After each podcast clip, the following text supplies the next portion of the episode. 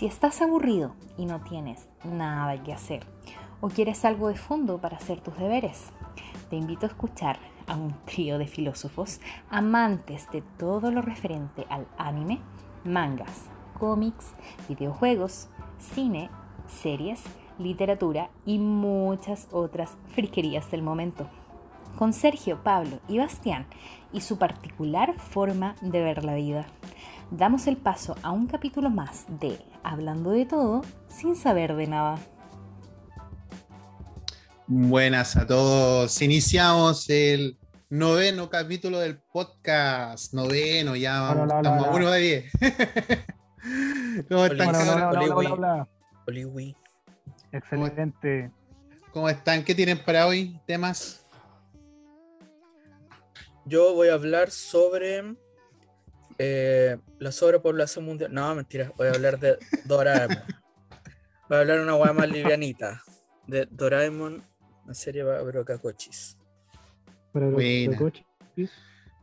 Buena, con, Basti, con un cómic para adultos que se llama Spawn. asustaste. Para adultos, ya, ya, ya. Triple X. Eh, no, pero, pero dos. Igual, igual sí. Igual sí. Igual sí, sí, sí. Para traer rating. de Broma. Es broma, pero si quieren no es broma. Nada imposible. bueno, yo les voy a hablar hoy día de Tekken. Vamos a hablar de un videojuego de pelea. Excelente. Así que- toque. Bueno, vamos a iniciar. Bueno, no sé, ¿quieren iniciar con algo? ¿Tienen alguna noticia, algo que hablar, algún tema específico, aparte de lo que de su tema pri- principal? O para darle, darle una Eh, intro a la gente ahí. Chucha. Cosillas, cosillas que han pasado. Cosas que han pasado. No tengo idea de nada. Ah, que van a hacer. Cosas que sean, sean, no- sean noticias viejas cuando las escuchen. que van a Claro. hacer el, el live action de, de Cowboy Vivo para Netflix. Uy, sí, sí. Oh, vi claro. vi el, el video promocional que subió Netflix a la, al canal oficial de, de, Cam- de um, Cowboy Vivo Live Action en, en YouTube.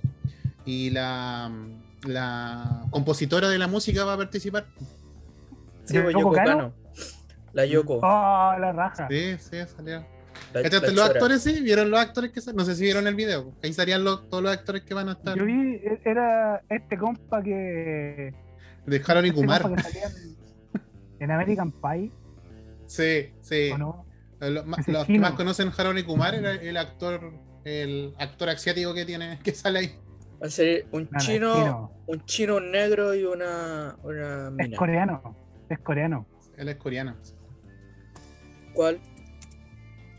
El, el que va a que va a ser Spike. A ver, voy a Netflix. Ah, ya, ya, ya, verdad, po. El, el de. El de American Pie, sí. Sí. Qué raro, porque Aguante, Spike no fe. era. Spike no era asiático. Yo me acuerdo hace años No, eh, tenían la, la idea de hacerla con Keanu Reeves, que iba a ser Spike. Sí, quedado- había visto, Ahora quedado buena esa, weón. había visto, Era ya buena, fanart, sí. había visto buenos fanart de, de ese. Le pegaba bien el weón, Sí, le, le le pega el- físicamente y como la, la perso de más que. Sí, Pero salió bueno, bueno. pero. pero- Mira, con la noticia que sube de que Wesker, en la, en la serie de la action que van a hacer de Netflix, obviamente también, Wesker va a ser un actor negro. No estoy nada contra la, la, eh, algo relacionado con la discriminación, pero Resident Evil. Wesker, po, Wesker de Resident Evil, po, weón. Va a ser negro, ¿por qué? va a ser negro, ¿en serio? Mira, si un poquito googleen válido. ahí, googleen, van a cachar el actor para Resident Evil Live Action Netflix que fue escogido. No, no, no, no me pareció. Bien, para bien. nada, para nada. Live action Netflix, a ver. Desde mi punto de vista, no sé qué le sucede en el tema de la.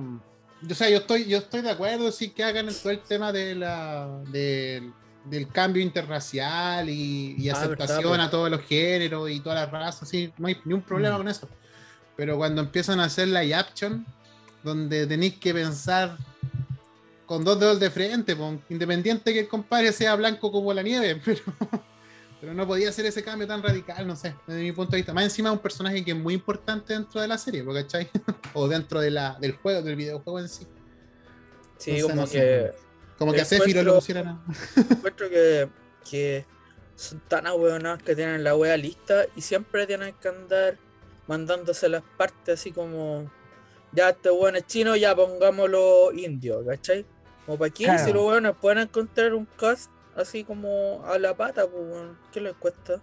Pero siempre tienen que dársela de creativo y después salen como el hoyo las weas, pues, en general.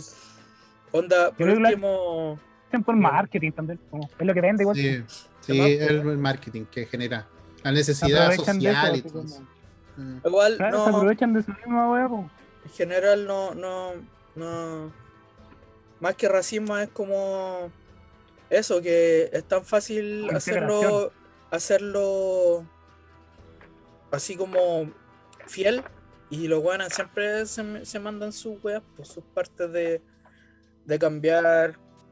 Suponte en el mismo eh, Ghost the Shell, que la, la Motoko de eh, la Scarlett Johansson.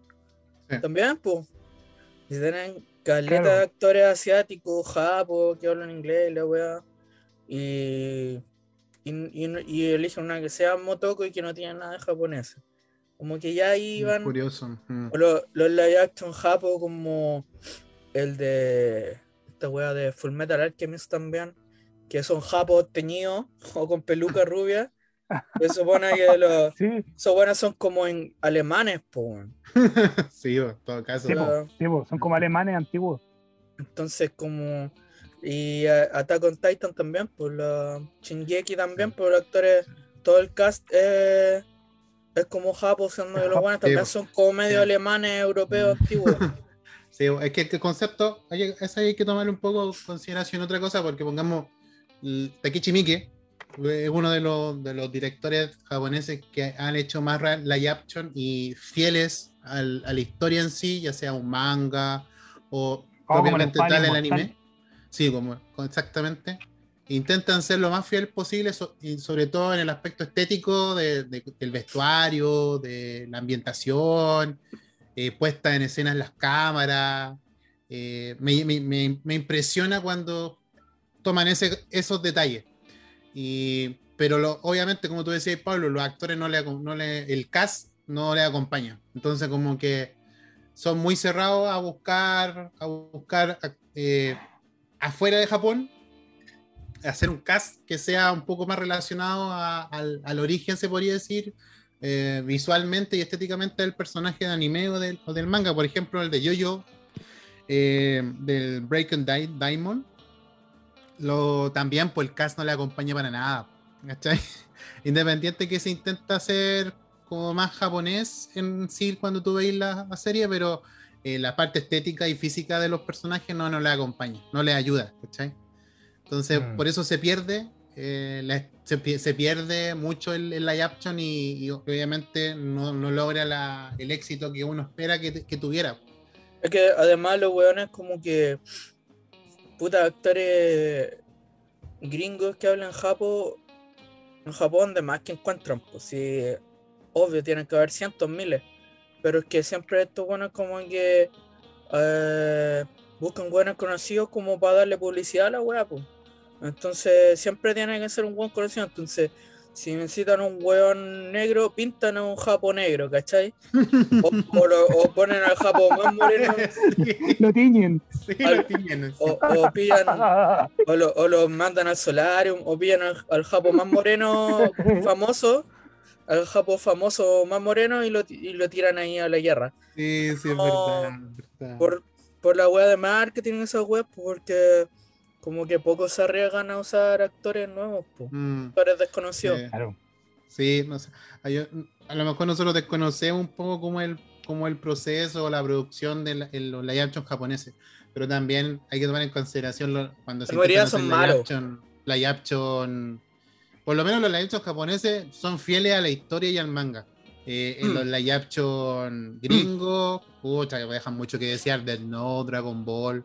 Es como que live- los directores y los guionistas no leyeron nada, así nada, absolutamente nada. No, sa- no Lo- saben ni la lo- existencia. Los live action japos se caen en producción más que nada. po. Sí, en producción, Ah. sí, porque en, En efecto igual lo intentan hacer. Efecto Mm. salvan, pero igual son como bien barateros, entonces Sí, como sí. que le hacen con poco presupuesto a las weas y hay pocos que quedan bien. Pues. Bueno, encuentro que el que era bueno es el de Yatterman, esa wea era bacán porque era una serie bien liviana y simple era, este- era chistosa la wea, pues entonces era como bien ridícula, pero la serie es bien ridícula, entonces no es para tomártela en serio. pues. Sí, pero es que chistoso, sobre todo esa parte cuando se le dobla el pie entero así. Sí, es buena la wea. Bueno, esa es de Takashi Miike, pues. Esa es de Sí, Takashi Miike. sí, po, sí, sí. Eh, también los de Rantaro, todas esas weas son, Muy fiel, sí. son bastante de- fieles. Ah, se me olvidó, ¿cómo se llama? Ace Attorney se llama en inglés, pero ¿cómo se llama en japonés? El. el, el- Ya. el- Yakutan Saiban, una wea así. sí, sí, el Ya- de Yakutan abogado. Saiban, sí. Sí, lo hizo igual, sobre todo cuando aparecen los personajes. ¿no? Su- Sí, su- po. súper- Ese bueno, y el de Ichi de Killer también es bien fiel al manga. O sea, sí, no fiel, fiel, Oh, fiel, sí, no, bueno. pero lo- es bien en la wea del gore y los personajes Sí. están bien hechos. Tiene una buena. Ahí, ahí, ahí yo creo que la producción estuvo buen, bien hecha. Sí, es agilaza, wea, sí, pero. Y no, no se ve con tanto presupuesto, pero el gore que tiene igual es la raja. sí, no. Pero es catalogado como una de las de las obras maestras de, de Mickey. Sí, po. Así sí. más adelante, cuando tengamos buena. hablemos de Mickey, vamos a hablar de esas películas Ya, es como de culto esa wea ya. de, de culto. Sí. Sí, pues, y no Yo, hay- yo creo que el- el- eh, Subante mm, mm, también como para no tirarle tanta mierda a los japos, eh, ¿han cachado esas weas de live action como The King of Fighter gringa? La misma Tekken también, pues Tekken parece que también Oh, tiene no, no, Ah. no, acordé de Tekken. Dead or Alive, la wea de, de esta wea de House of the Dead, que no es gringa, es como un alemán culiado así. Sí. Oh, la weá es mala, weón. Nada que ver, no tiene ni pie ni cabeza. Le ponen La Sanagi, el weón de Prison Break, una weá así, pues weón. Sí, ese una wea así. Oh, la weá, boludo, weón. ¿Por qué hacen eso? Por último, Oye, piense. Y el, y el de Death en- Note. Por último, eh, en, en Estados Unidos hay de todo, bueno, de todas las culturas, se pueden pillar un chino más o menos famoso y lo ponen de Kyo, pues, weón. Sí. ¿Qué les cuesta? O sea, hay caletas, si hay barrios chinos, hay harto asiático en Estados Unidos, pues, weón. No, y te ponen a un weón así grandote como de 30 años. La weá, weón. ¿Por qué el mismo, el mismo en Death Note. Ahí tenéis la- ahí tenía el cast. Ah, esa weá ni la vi, porque no. No, no la veas, no la veas, por favor, si alguien. nadie tampoco la he visto. No, no, no, No, pero es no, ¿pa' cuático, cuático. Yo el que vi me gustó caleta fue ese, el de la espada del inmortal de Takashi Miike. Hoy no la he Sí, visto. Muy buena. No, es muy buena, sí. sí, muy Creo que buena. los de Kenshin la- son buenos. Ante la raja. Los de Kenshin sí, son súper interesantes y se, se han, han mezclando un poco la historia, pero las peleas son increíbles. Las mismas Crow, las Crow también son muy buenas. Ah, las Crow. Sí, es Crow, que esas no son tan difíciles de, de adaptar No. igual, po, Sí, pero son bacanes. Y la de Gams también la encontré pseudamente regular, porque igual Sí. habían cosas, pero, pero yo encontré que la producción estuvo súper buena en ese sentido. Sí, no son tan malas. Sí. A lo que podrían haber sido igual tan bien hechas, que el manga tampoco es tan complejo la historia, pero por lo menos... No, y hay- y y hay- además que eh, con el dibujo del manga es como muy exagerado, es difícil hacerlo como los personajes a la pata, pero están bien caracterizados, Sí. No, hay, hay mucho, hay mucho, mucho material que ver en, en línea, porque todo lo- yo me acuerdo que todas esas películas que estamos hablando, yo no las, nunca las encontré originales en ningún lado eh, al alcance de mi mano. Entonces, obviamente, todas esas se descargaron. No, la- lo que es el cine japonés de los, de los 2000 es muy difícil encontrarlo en Chile, por lo menos. Oh, A sí, no ser, a no ser que vaya a, a no ser que vaya a alguna tienda especializada, que yo creo que el palo que te van a pegar en algún DVD, porque no creo que sean Claro. Blu-ray. Y si es que hay Blu-ray, deben ser los que son más famosos, pongamos las Kenshin, que las compró, actualmente compró la licencia Netflix. Eh, deben ¿Kenshin? estar en Blu-ray, en un Blu-ray bien, una colección muy interesante, que se pueden encontrar, yo creo, en, en algunos, en algunas tiendas, ¿cachai? Mm. Pero, pero sí, pues, el, el- el tema de, de- de la distribución en Chile para las películas japonesas, incluso hasta coreanas, yo creo que también que son súper buenas también. Las películas de policía coreanas son súper buenas. No sé, no sé si alguien las ha visto, pero. Y el terror, pues el terror también hay películas muy interesantes, pero que también tienen poca, poca distribución y poca publicidad. Sí, pues es complicado siempre que aquí en Chile y más en pueblos chicos es complicado encontrar pues. Sí. Y los precios son complicados también, pues no- es difícil coleccionar web acá. Yo creo que la, el streaming eso ha ayudado bastante. No sé si en Chile se ven toda la. el La catálogo piratería. el- el- sí, pero digo, el streaming actualmente, igual Netflix, Amazon Prime, tienen hartas películas y harto, harto que cortar en, en temas asiáticos. No solamente japonés y coreano, también tienen tailandés y, y que son interesantes. Me acuerdo que la, eh, la Yoyo está en Amazon, me acuerdo. No sé si estará actualmente, pero estaba en Amazon. Mm, hace poco no lo Sí. reviso Amazon. Sí.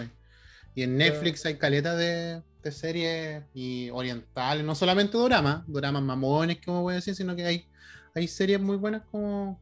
Hay una de. pucha, no me acuerdo cómo se llama. Vi la, la de Yuon, vi la serie de Yuon en la raja. Sí, Oh, qué sí, es buena, sí, sí, también. Sí, es brígida, es palpico, así como. eh, está bien hecha, te, te da cosas, te da cositas, ¿no? Es mejor, mucho mejor que la película encuentro yo. Sí, no, es muy, es muy buena. Hay muy buenas eh, series. Eh, es Sweet Home, que es un- creo que salió en la Yaption y era de un. Ay, ¿cómo se llama esta plataforma de, de, man- de cómic? Que es que. Oh, se me olvidó el nombre. Es una plataforma de cómic manga que hay. Que hay varios artistas haciendo su. su Webtoon. Webtoon, exacto. Sí. Recomendable, la vean. Se llama Swift Home. Que está en Netflix. Es de terror. Es de terror como. y igual la producción está súper buena. Swift Home. Lo demás que hay coreano, Buenísimo. por lo general, es casi puro, puro drama, así. Un poco mamón. Más para la- la- las mujeres o los fanáticos del Fugochi o, o los fanáticos de, de la serie de doramas de amor y cuestiones así. Eso es lo que más hay.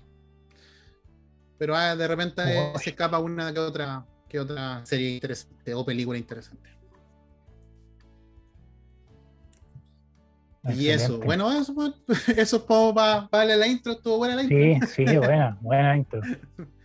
El otro que caché, no sé cómo para cerrar, caché que eh, mm, en Japón van a abrir una, un museo ahora de Nintendo. No solamente el que está dentro de la del parque temático que hicieron, que puta, quiero puro viajar. ¿Cachai? Pero wea.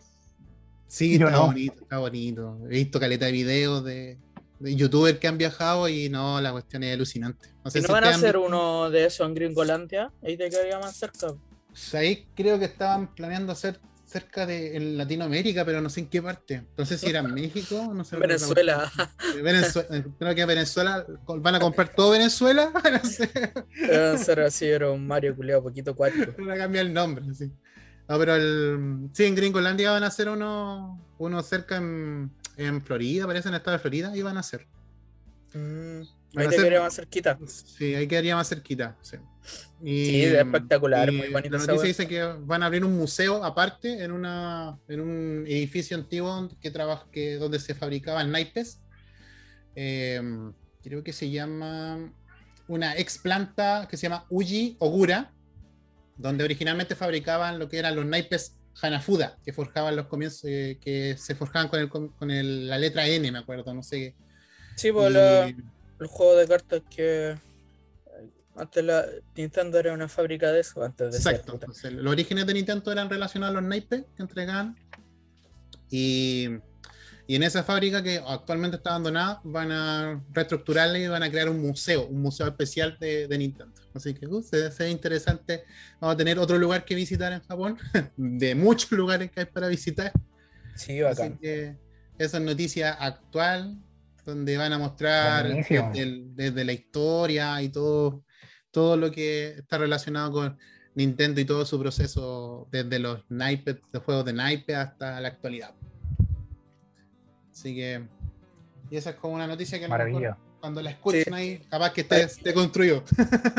Ojalá. Oye, ¿y tú sabes qué onda el Museo Ghibli todavía está o lo, o lo cerraron? Sí, está funcionando y está eh, funcionando la, solici- la solicitud de appointment o de citas para, para el 2022-2023. Chucha. Oh, Sí, tienes que pedir, es como, no sé, ¿te acordáis de la, del documental de Giro Dreams? Del giro del, del restaurante ¿del sushi. sushi?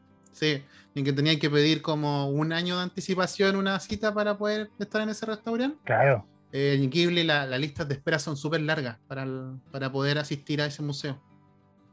De más, pum. Mm. Por lo medio, weón. Entonces, por lo general generan como paquetes turísticos donde tú puedes ir a ese lugar y ahí hacen todo el proceso de, de cobrarte lo- eh, los impuestos y todos los tickets para no solamente para Ghibli, sino para que tú puedas llegar a Japón y ir directamente a ese museo y después ver lo que es así.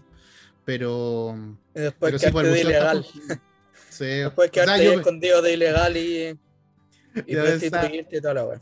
Yo, yo pensaba llegar y decir, oh, voy a ir al museo. No se puede, hay que pedir cita. Y mucho antes del- de la pandemia, mucho antes de la pandemia el proceso era así. Chucha. Está acuático. Sí. Mucho antes de la pandemia la gente tenía que pedir una cita para poder visitar el museo, donde están los, donde están los bocetos originales que hacía Miyazaki y Takahata ahí en, Está todo muy bonito. Hay una réplica del gato bus. Hay como pinturas así en las paredes, todas pintadas. eh, proyecciones. Creo que ha- hay animes así especiales para el museo, porque no están editados en otras cosas. eh, O sea, no están editados fuera del museo. Y Lo que- pues por el estilo. Mm. Lo que sí supe, o sea, no supe, me acuerdo de haber leído hace, mucho, hace mucho tiempo, de que hubo un intento de hacer un museo que, en Estados Unidos, eh, pero que lo- creo que no iba a ser directamente de Ghibli, sino que iba a ser un museo relativo a la animación, que lo iban a abrir, lo, lo iban a abrir entre Disney y Pixar. Eh, y dentro de, esa, de ese museo iba a haber una sección especializada de Ghibli por, por, todo, lo, por todo lo- el amor que le tienen los animadores a, a Miyazaki en general, ¿cachai? Entonces, pero el, el- el proyecto se atrasó, se ha atrasado hasta por, por el tema de la pandemia. pues, Entonces, en algún punto, no sé, ve- 2024, 2025, puede que salga la, la noticia de que se está construyendo un museo donde van a poder gente ir a ver eh, bocetos y obras con una concesión directa con el Museo Ghibli. Entonces, vamos a ver qué pasa. En, un- en una de esas, vamos, vamos a tener un poco más cerca las cosas.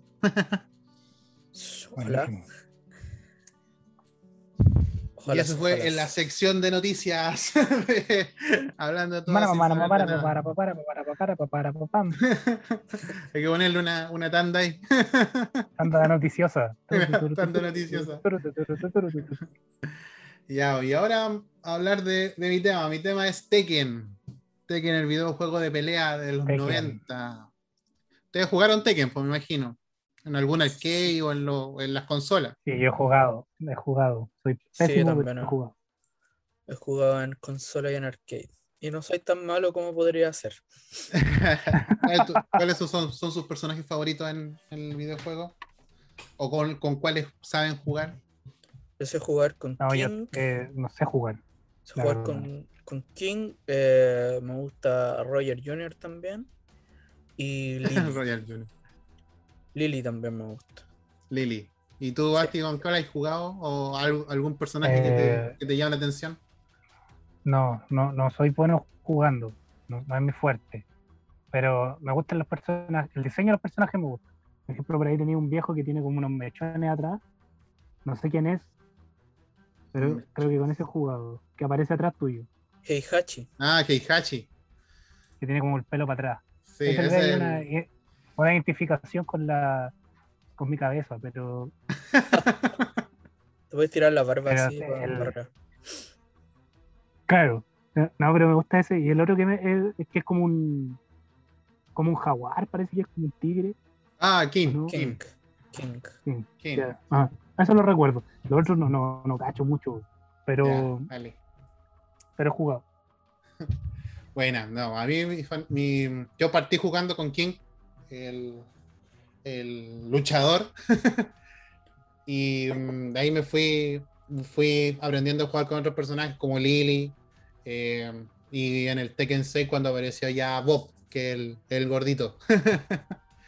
Ah, verdad, pues, ahí, pues esos, con- esos tres personajes soy, de cierta manera, soy bueno jugando, pero hay otros personajes, obviamente, como Yachimitsu, que son súper buenas, ¿cachai? O el mismo King, el Devil King, de, Devil King o Armor King, también es otra versión de. Es como una.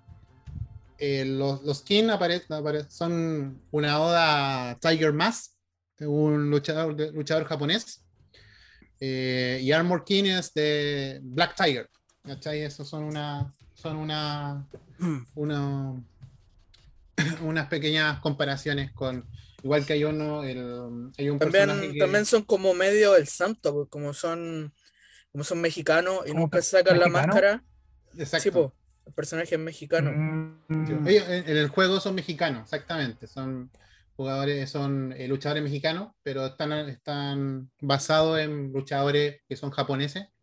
Sí, Eh, pues. pero para el contexto de la máscara, como tú decías, sí, pues, se le da, le dieron el toque con, con las máscaras. Que incluso el, eh, no- el King no genera, no genera eh, en ninguno de los juegos, cuando vais tú en la historia, no genera una voz, solamente el Ruge. niño del tigre. Es divertido porque ruge y todos los guanos le entienden todo lo que dice. Sí. Pero puro rugido, como que dice, oh, sí, claro, tienes razón. Sí, hay que hacerlo. Divertida la wea. Sí, Es como Lassie. Exacto, es como Lassie. Es como Chewbacca, así cuando. Claro, Chewbacca todos lo entendían. Todo caso, ¿verdad? Sí, igual a sí. Ya. Este juego las- se lanzó para arcade, eh, bueno, principalmente no fue una- un juego para consolas de, de- de mesa o consolas de, de casa, pero fue realizado para un arcade, eh, salido en 1994 al 95, se podríamos decir que fue el primer, el primer Tekken. Fue una apuesta, no fue la primera apuesta de videojuegos de pelea en, en tercera dimensión o con jugabilidad un poco, un poco de ambiente abierto, porque tú podías dar una, una, una vuelta 360 grados durante estar jugando. Eh, eh, Virtual Fighter fue uno de los, también uno de los primeros juegos que generó ese- esa modalidad. Y podríamos decir que nace, que Tekken nace de ese, podría ser como el hijo de ese juego del Virtual. Eh, y de ahí de Tekken nacen más juegos como el Soul Calibur y otros juegos, eh, Dead or Alive, que son juegos también Mm. como con la misma estética. El, no Battle, el Battle Arena Toshinden también es como parecido. También, exactamente. Son juegos que de ahí nacen como ese, ese contexto de juego. Eh, por, por esa razón, Tekken es uno de, la- de, las franquicias más famosas a nivel, mundial y junto con Street Fighter, podríamos decir que e- mm, esa franquicia tiene su propia personalidad, como Street Fighter, King of Fighter y, Mortal Kombat, que serían como los juegos que tienen la, marcado esa, esa personalidad propia de cada uno y uno los puede identificar por esa por personaje específico y por, por la jugabilidad. Eh, el videojuego, esta, esta franquicia eh, como videojuego de lucha fue desarrollado por Namco y fue distribuido por, la, por Namco Bandai Games. Eh, como les decía, fue originalmente creado para un juego de arcade y por la, fana- por la fama la fanaticada que tuvo, se lanzó para plataforma y la cual obtuvo los derechos completos hasta, creo que el Tekken 7 lan- se fue lanzado en 2017. Podríamos decir que del 94 hasta el 2017, o el 2016 más bien, eh, se mantuvo en una sola plataforma de videojuegos que fue exclusivo para PlayStation. O sea, Sony se tuvo los derechos completos de, de Tekken hasta uh, por todo, por todo esto, por todo ese tiempo. Y recién en el 2017 se podría decir que el juego fue, fue escogido para, eh, para ser multiplataforma. Y, y lo, lo interesante del juego es que cuando se hizo, eh, había, habían opciones eh, de portátiles. Me acuerdo que hubo un Tekken que se lanzó para Game Boy Advance. que no fue muy famoso, pero sí se fue un fue como la única la única vez que se lanzó para una plataforma que no era de Sony. Tekken Y- Advance. Game Boy Advance, exacto. Tekken Advance sí lo he jugado. ¿No jugaste? Ya, Sí. yo no lo he jugado, así que no sé cómo será. Es raro, es raro. Pero no es malo, pero es raro. ya. Es raro jugarlo así como en, en- sin, en gráfica 2D imitando 3D. Pero no, malo no es. No encuentro piola. Dale. ¿La jugabilidad es como similar, sí? ¿O Sí, sí, es similar. No, Ah, no. Tratando de imitar eh, como el Tekken 3, diría yo. Ya. Sí, pues, del Tekken 1 al Tekken 2 hubo... fue como muy, muy plano. Pongamos, nos, nos- del Tekken 1 al Tekken 2 se utilizaron eh, jugabilidad en ambiente abierto. Eran como en una playa o en una montaña, ¿cachai? O en un campo. Era súper plano, no había tanto diseño en esa época para la, la producción del juego, pero la historia era interesante. Eh, y ahí en el Tekken 3 fue cuando saltó el boom y ahí se lanzó ya completamente como eh, franquicia mundial, porque aplicaron ya la tecnología de, de cámaras directas, movimientos laterales, eh, movimientos laterales con la cámara cuando se generaban eh, eh, especialmente movimientos de, o agarros de lucha libre, o los, se podría decir, los especiales, porque era un juego que no tenía, era un juego de lucha que no tenía poderes en sí como lo tenía Street Fighter, King of Fighter, incluso hasta Mortal Kombat. Eh, era un juego donde tú generabas. eh, eran, eran ataques relativamente relacionados con la con el estilo de pelea que tenía el personaje.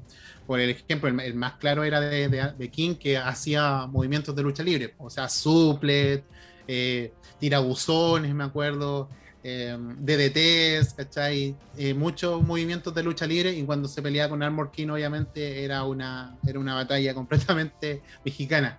Y lo más interesante es que la, la ambientación empezó a ser una producción de ambientación en plataforma, un poco en plataformas dentro de estadios, fue como más interesante la forma de, de trabajar.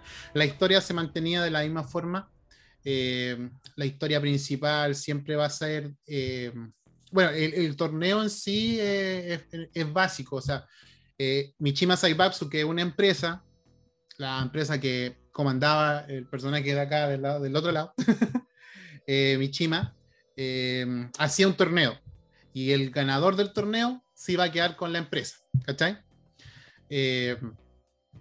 Toda la historia, la historia canon es de la, va ligado a la, a la familia de Michima. ¿Cachai? Con Kazuya, con Jin, que fue más adelante, que son como los tres personajes importantes de entre la saga, todo lo que son relacionados con la familia Michima. Eh, entonces hacía ese torneo y el ganador se quedaba con, el, con, el, con la empresa. Pero era una historia de venganza. Por lo general, eh, eh, Michima mató a la mamá de Kazuya. Kazuya se quería vengar. Entrenó, entrenó, cuando hubo la oportunidad de participar en el torneo del, pu- del puño de hierro eh, para obtener la venganza y pelear y, e intentar matar a su papá, eh, el cual no lo logró y ahí cons- constantemente aparecen otros personajes en el Tekken 3, en el Tekken 3 cuando eh, curiosamente la mamá de, de, de, de Jim también muere en manos de Kazuya, ¿cachai? ¿cachai? Entonces, y ahí constantemente el tema de estar intentando eh, eh, matar a su, a su predecesor o matar a su padre o matar a su hermano, una cosa así. Es constantemente una, una pelea de, de, venganza. Cada uno de los personajes que salen en los Tekken, por lo general, todos tienen su propia historia y algunos tienen una historia un poco canon, derivada, un poco independiente de la historia de, lo, de la familia Mishima, y otros que son más, son más dependientes, pero no son canon. Podríamos decir que son historias de relleno para que para un poco jugar y entretenerse dentro del proceso de la, de- de- del arcade. Eh, la historia principal, como le decían, es de, de la familia Michima. Entonces tú ahí tenés que Heihachi Michima es el que más va a aparecer ahí. Eh, personajes que mueren, que resucitan, que mueren, eh, personajes que tienen poderes demoníacos como Jin Kazama, que, ten- que tenía una, un, un gen de, diabólico. Eh, y por esa razón, en uno, no me acuerdo en qué Tekken, si es el del 2000 el 2017 o en el Tekken, parece que en el Tekken 7 o en el Tekken 6. No, en el Tekken 7. En el Tekken 7 eh, aparece Gouki. ¿cachai? Ok. y, y le mezclan un poco el tema del gen, del gen demoníaco, ¿cachai? Y hay una, una cinemática, lo, lo mejor de todo que las cinemáticas de los Tekken son súper buenas, entonces te podía entretener caleta y jugando el, el modo historia y las cinemáticas son súper interesantes. Eh, sobre todo la, la- la de las historias principales que son relacionadas a la familia Michima. Eh, han habido en líneas contemporáneas, con la línea canon de la historia, son siete Tekkens, del 1 al 7, y entre medio han salido otros Tekken que están relacionados con, más relacionados comercialmente, o para que, para mezclar. Era, pongamos el Tekken, en el Tag Tournament, que fue un Tekken que sacaron para los fans en sí. No es una historia canon, cada uno sí de los personajes tiene una pseudo historia, eh, pero la sacaron para el tema de que querían un juego donde salieran todos los personajes y tú podías mezclar en, en jugar con dos. Ese Tekken Tag Tournament fue muy exitoso, el primer Tekken Tag Tournament fue muy exitoso para la, para la saga y fue, ayudó demasiado para tener más, más, más adeptos y más fans.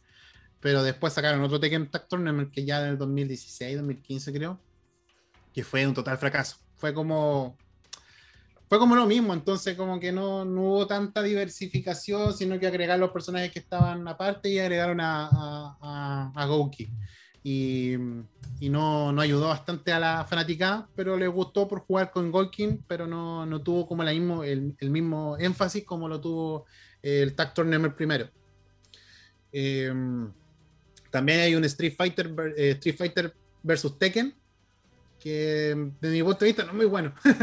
Tiene la jugabilidad más de Street Fighter que la que la de Tekken. Entonces no, no es. No, No, sé si tú lo tampoco. jugaste. Tampoco No, me no, gustó. No, Eh, Yo lo jugué y no me gustó no, tampoco. como que no, no tenía ni pie ni cabeza, como no encontré una algo definido, entonces como que era enredado y era en tag también, no, no me gustan los juegos en tag.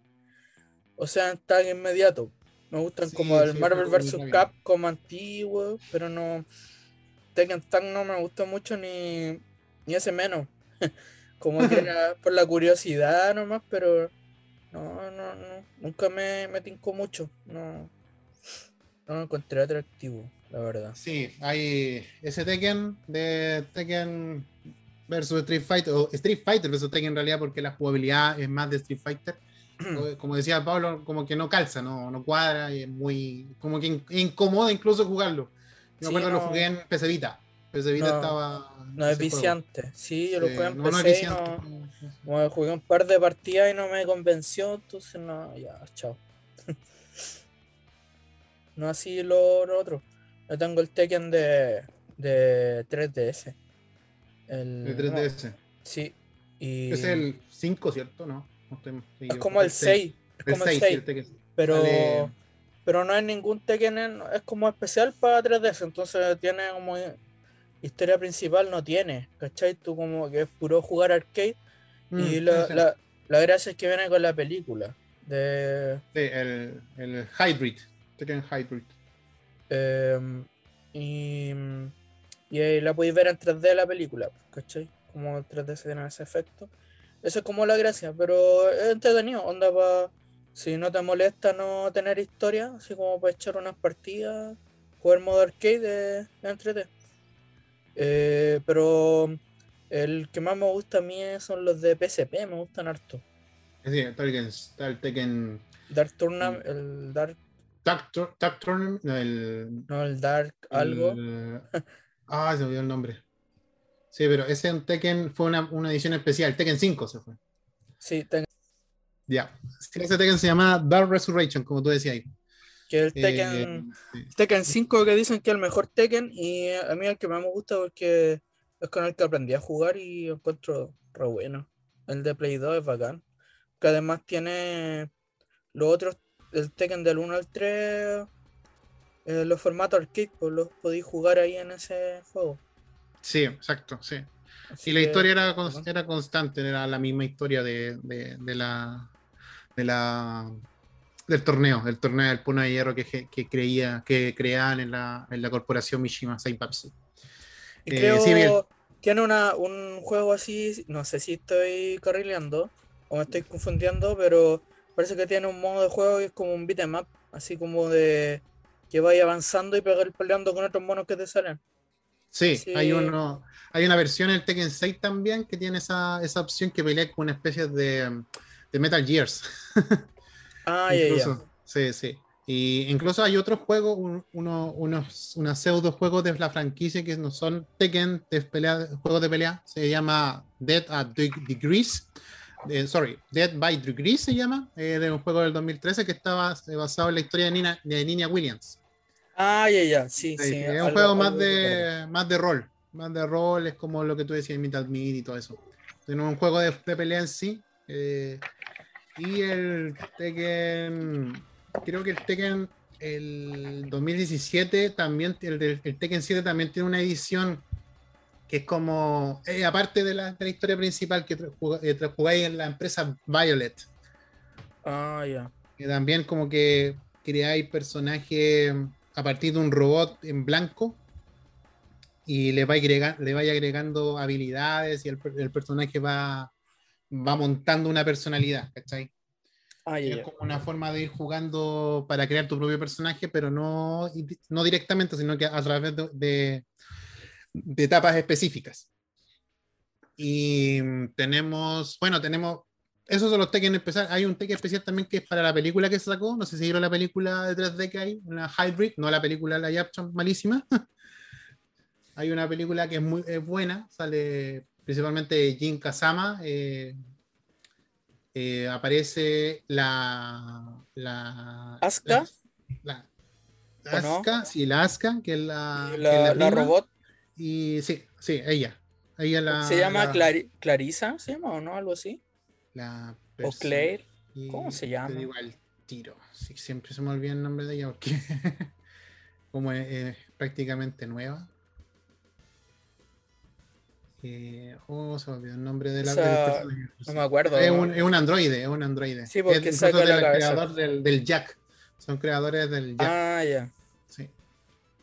La- Sí, me, acuerdo que hace ataques que se saca la cabeza y como Sí, la tira sí, una súper bacán ese personaje. así. No me acuerdo cómo se llama. Sí, incluso está el. Clarisa, Larisa, algo así. no sí, voy, a, voy a buscarle para darle el nombre. Pero sí, por lo general, eso, son- lo- pero tiene caleta de personajes. Pues me acuerdo Jack, ¿cachai?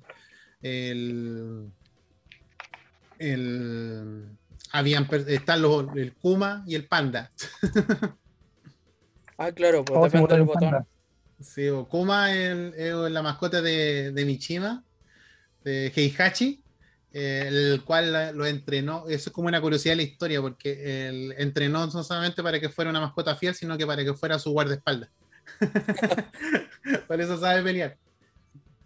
Y la Chao, Chao Chi, Chao. Uy, se me olvidó el nombre también de la, del personaje chino, de la que tiene el panda. Eh, ah, ¿cómo se llama? Chao. Ah, Chao Mi, algo así, como, el, como los celulares. sí, ¿cómo es? Ah, no me acuerdo. Chao. Chao Li. Lin Chao Yu. Lin Chao Lin Yu. Chaoyu, sí, Sí, Lin ella, Chaoyu. sí, ella, su mascota es el panda que tiene, lo, tiene la- las pulseras de colores. Ah, ¿verdad? Pues sí. Sí, ella también aparece en, en- en la película Hybrid, que es esa amiga de la, de la robot. Alisa, Alisa se llama. Alisa, sí, Alisa. Alisa Voskonovich. Sí, llama. que el- la crea el doctor Voskonovich, el mismo que creó a- al que en el Tekken, Tekken Tag Tournament podéis jugar con el, con el, con el doctor que es súper chistoso porque se cae y explota así y se levanta. es, como, como gracioso. Y también está el ah, Rex, Rex creo que se llama el, el- el dinosaurio porque fue el anterior de, de- del canguro, de, Ah, de Roger, sí, po. de Roger, de Roger Dad- Daddy y Roger Jr. Antes ah, había un personaje que era un era un tiran- era un una especie de velociraptor. También boxeaba. También tenía lo tenía andaba con los puños de boxeo. Ah, ya, ya. Sí, sí, también. No, si tiene una cantidad de personajes. Es por esa razón se sacaron los Tekken los Tekken Tag porque los fans querían jugar con todos los personajes. Y obviamente hacer un Tekken con una línea, con una especie de historia, eh, era muy complicado, ¿cachai? Y mm, bueno, la- por lo general, buscando historias y cosas relacionadas como con, eh, curiosidad del juego, no tiene mucha curiosidad en realidad. Como que es muy plano en ese sentido. Crea- no, no sé si decir creador, porque leyendo, buscando información, en sí el que creó la, historia y la idea principal de Tekken se llama Katsuhiro Harada, porque es como, es como el, el némesis del, del creador de Street Fighter. El, ¿Cómo se llama el creador de Street Fighter? El, el Yo, Yo, Yoino- oh, Yoshinori Ono, ese. Como que siempre le hacen una comparativa del Harada con el, con el Yoshinori sí, vos. Ono. Se siempre hace una comparativa. Incluso el One creo que estuvo para el Tekken, para el Tekken, antes de que saliera el Tekken 7, el loco estuvo perdido así por una semana y todos preocupados por él. Me acuerdo que había caleta noticias así como, ¿dónde está la jalada?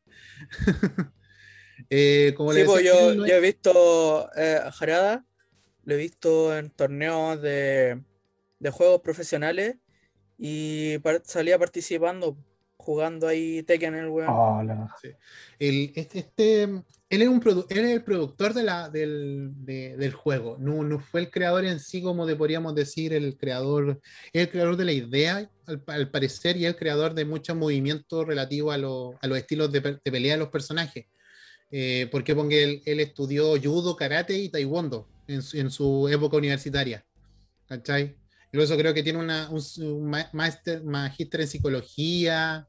Eh, fue compañero del creador de Dead or Alive, el Tomojubo Itakaki. Entonces, curiosamente, los que tienen casi la misma estética de, de videojuegos se conocieron. Eh, él entró a, Bandai, a, perdón, a Namco, entró como vendedor. ¿Cachai? Como curiosidad. Él entró como vendedor en la, para, para, esa, para esa empresa, el cual ganó como, fue como el, el mejor vendedor del año del noventa y tanto, fue como el mejor vendedor. Y eso le dio que el- lo, lo reconocieran mucho los jefes y le dieran premios, como lo- el mejor vendedor del año, una cosa así. Y eso le abrió las puertas para meterse en el área de los videojuegos. Curiosamente, él en su infancia era muy fanático de los videojuegos, pero sus papás no, no, no creían en que los videojuegos iban a ser una buena, iban a ser buenos para él, porque querían que, ellos, querían un futuro prometedor para él. Entonces nunca le compraron una, una consola de videojuegos. Por lo tanto, él se, se escabullía de la casa y del colegio para estar en, la, en, la, en las tiendas de entretenimiento. Cuando los papás lo iban a buscar así, con, como la mamá cuando lo iba a buscar con, con la escoba a pegarle, supuestamente. Entonces, eh, terminó, con- por su amor a los videojuegos, eh, terminó trabajando en el área de- del del desarrollo de, la- de- de los videojuegos y eh, logró ser productor de, de la idea principal de Tekken y hasta el día de hoy. Y es productor, hasta fue productor del Tekken del... ¿Cómo se llama el Tekken de Pokémon? ¿Es Pocket Tekken o...? eh, no sé? ¿Mm? Pokken. Pokémon. Ya, es decir, él también fue productor de ese juego y, y ha puesto las voces en todos sus proyectos, le ha puesto voces a algunos de los personajes, por ejemplo, en el Tekken 94, en el Tekken 1 del 94, le puso la voz a Yoshimitsu, eh, hasta el Tekken 3. Y también le puso la voz al Marshall Law y al Forest Law, que era el, el- no es Wenceslao, es Forest Law, que era el, Wenceslao. que era el hijo de Marshall Law. Curiosamente, Marshall Law fue el personaje que fue creado en base a la temática de Kung Fu que, sabía um, Bruce Lee. Y Forrest Law fue creado en parte de la temática de, Brandon Lee. Eso es como una de las curiosidades de, la creación de los personajes. Yoshimitsu aparece, creo que en el Soul Calibur, si no estoy equivocado. ¿Y el, personaje Bob será basado en Samu Hung o no? Sí, creo que sí. Los, los movimientos, los movimientos los basaron en él. Y eh, al personaje Fu, no sé cuánto Fu, hoy se me olvidan los nombres, se me olvidan los nombres de todos los personajes, pido disculpas ante eso. eh, que mm, fue creado relacionado con el con Jackie Chan. ¿No te acordáis? Hay un personaje que tiene muchos muchos estilos, y uno de esos estilos es como de borracho. Ah, ya, ya, ya. ¿Cómo eh, que es un, es un detective hongkonés incluso en la, Sí. en la historia, sí. No me acuerdo cómo se llama. Sí, sí, ya. Pero ese ¿Duolón? personaje- No, no es Duolón. Eh, Chaolán. No. Lei Fulon, algo así. Li- ah, no, Licha Olan. Sí, Lei, Lei Wulong. Parece que Sí, sí. sí, sí. Él es- Ley, Ley. él es- de, de, de KOF. sí, fue, fue creado para eh, en base a Jackie Chan, ¿cachai? Entonces, ahí tenemos harto. Y Jack, la cara de Jack, cuando le hicieron, le hicieron basándose en, en Terminator, en, en Schwarzenegger, pero bueno, como Terminator. Sí, Y Schwarzenegger. dentro del Tekken podemos encontrar muchas, pero muchas eh, estilos de pelea. Está no solamente el boxeo, está el kung fu, y el kung fu en varias ramas del kung fu, el karate, está eh, el taekwondo, el kickboxing, eh, la lucha libre, eh, lucha libre como, como mexicana y, y otras, muchos estilos más. Entonces, ten- yo creo que es uno de, los, de los juegos de pelea donde más estilos de pelea encu- encuentras. Eh, aunque igual cuando tú jugáis, igual algunos te salen, algunos personajes son como muy similares que otros. Pero, pero es por la gran cantidad de, de- personajes que tiene este juego. Y hasta el día de hoy, por el último juego que sacaron fue el 2017, que fue el Tekken 7, que mm, sigue sacando personajes. Creo que hay personajes, unos que son exorcistas y uno que viene de, de- Latinoamérica. Eh, y, y sigue sacando personajes y yo creo que van a seguir, la franquicia va a seguir hasta el día, no sé, hasta que muera, yo creo, hasta que muera el Jarada, o incluso pues, incluso va a seguir más, no sé. Pero uno de los juegos, desde mi punto de vista, uno de los mejores juegos de, de- de pelea, a mí me encanta, yo lo jugué desde niño, iba a los arcade a jugarlo, aprendí a jugar en el arcade, este, partí con el Tekken 3. Y, y ya cuando tuve la oportunidad de tener mi propia consola, fue el primer juego que compraba dentro de, la, de, de las, de las consolas que tenía. El Tekken 4 con la, PC, la PSP, me acuerdo, PSP con Tekken 4, Tekken 5, después actualizaron el Tekken 5, después sacaron el Tekken 6. La- lo descargué también para PC Vita, la edición PSP, me acuerdo. Y no, eh, divertida caleta. Y nosotros jugamos, ¿te acordás cuando nos juntábamos a jugar Tekken? Era, era uno de los juegos que estaba también en la, en la lista de, de juegos de- del momento. Y ahí nos divertíamos jugando con, con personajes. Me acuerdo que Jojama le encantaba jugar con el coreano, que me cagaba patada, ¿te acordás? Sí, el maestro de, de no me acuerdo cómo se llama. Sí, yo, de hecho, yo aprendí a jugar Tekken porque, oye, no me sacaron la chucha porque eh, a mí no, no me tincaba mucho, nunca me gustó mucho. Pero como nos juntábamos y siempre jugaban y yo no sabía jugar, dije ya voy a entrenar. Y en el play de mi, de mi sobrino, ahí em- con él em- empezamos a jugar Tekken ahí. Y ahí aprendí un poco con el 5 y después con el de PSP. Ahí a entrenar en el PSP, en el Tekken Dark Tournament y en el Tekken. En el Tekken 6. Y ahora Sí. tengo el Tekken de. Juego el de 3DS a veces, pero ha- hace tiempo que no juego. El, el compu no me da para jugar el 7, así que no. Sí. Creo que lo jugué en Ahora- Play 4 una vez, no, no me acuerdo. es entretenido jugarlo eh, con harta gente ahí. Eh, es uno de los juegos que reúne gamers. Yo creo que eso es lo que se ha perdido un poco con los juegos de, de rol, de, como los Call of Duty, juegos, juegos de o en, en línea. Yo creo que igual el Tekken era Un un juego- juego se, Juego para carrete igual, así como sí, juego para carrete. estar su chela y los hueones pasando, pasando. Bueno, Incluso, bueno, actualmente igual que me, me cuesta en- en- eh, entender un poco el Tekken porque igual ahora como que le aplicaron un poco de poder y cosas un poco extrañas.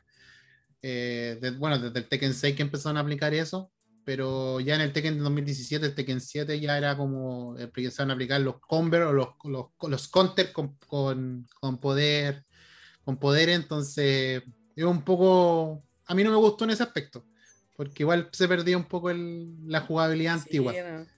Sí, sí, era como que. Cuando- no, no, Esa weá de la cámara lenta, nunca le pillé.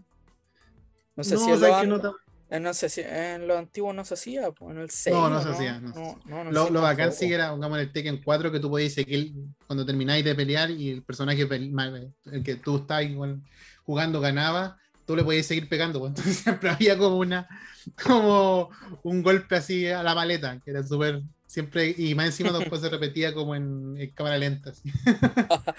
era que era Sí, súper bacán esa interesante, era súper gracioso.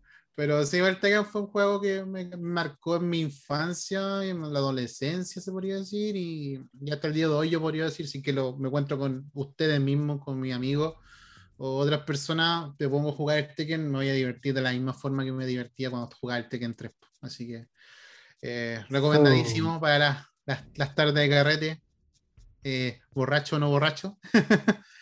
Pero sí, son, es un juego súper entretenido. Así que recomendado 100% para que lo puedan emular en, en, en sus computadores. También el juego era multiplataforma, también está para, para, para consola y para computador. Así que si tienen para jugarlo, para descargarlo por Steam o, o, o jugarlo, descargarlo y craquearlo y todo lo que pueden hacer, jueguenlo, les va a gustar.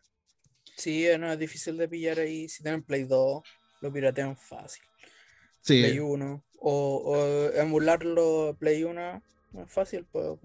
El Tekken 3 para ese juego, bueno, es bueno. ¿Qué ¿Quién pasó? sigue? Pasó Pasó la. Pasó la- pasó un angelito. Ah, ah, yo sigo, ¿verdad? Ya. Eh, Chucha. eh, yo traigo una cosa muy, muy buena. Ah, no. traigo una serie de anime que. Una serie infantil que aquí llegó tarde igual. Yo no me acuerdo bien el año, pero no llegó por cuando yo era chico. Llegó más, Mm. creo que era ya más preadolescente, si no adolescente, pero igual me gustó, que es Doraemon. Sí. Una serie,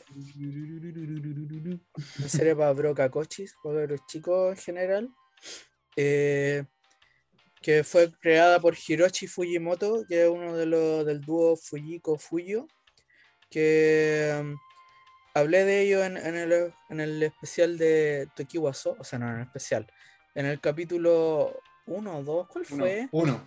¿Uno? Sí, De- uno. Sí. No, hablé de, de eso donde estaban estos tipos que eran medios discípulos de Tezuka en esos departamentos. Bueno, aquí estaban ellos dos. eh, eh, creo eh, eh, uno de ellos, Hiroshi Fujimoto, que se llama Fujiko F. Fujio. Ese es su nombre artístico. Eh, según dice la leyenda, eh, fue creado. La idea llegó mientras buscaba idea para un manga que quería crear. eh, y él pensó que sería, le, le- le hubiese gustado que existiera una máquina como que le diera ideas, ¿cachai? Y justo en ese proceso que iba caminando, eh, se tropieza con un juguete de, de su hija y escucha a unos gatos pelearse en el vecindario. Ahí como que mezcló como que la, la, la mente hizo sinapsis y, y se le fue mezclando ahí el diseño de- del mono más, hacer un gatito que fuera robot y la weá. La historia de... no se le cruzó un burro. Si no hubiera sido el, el burro cósmico.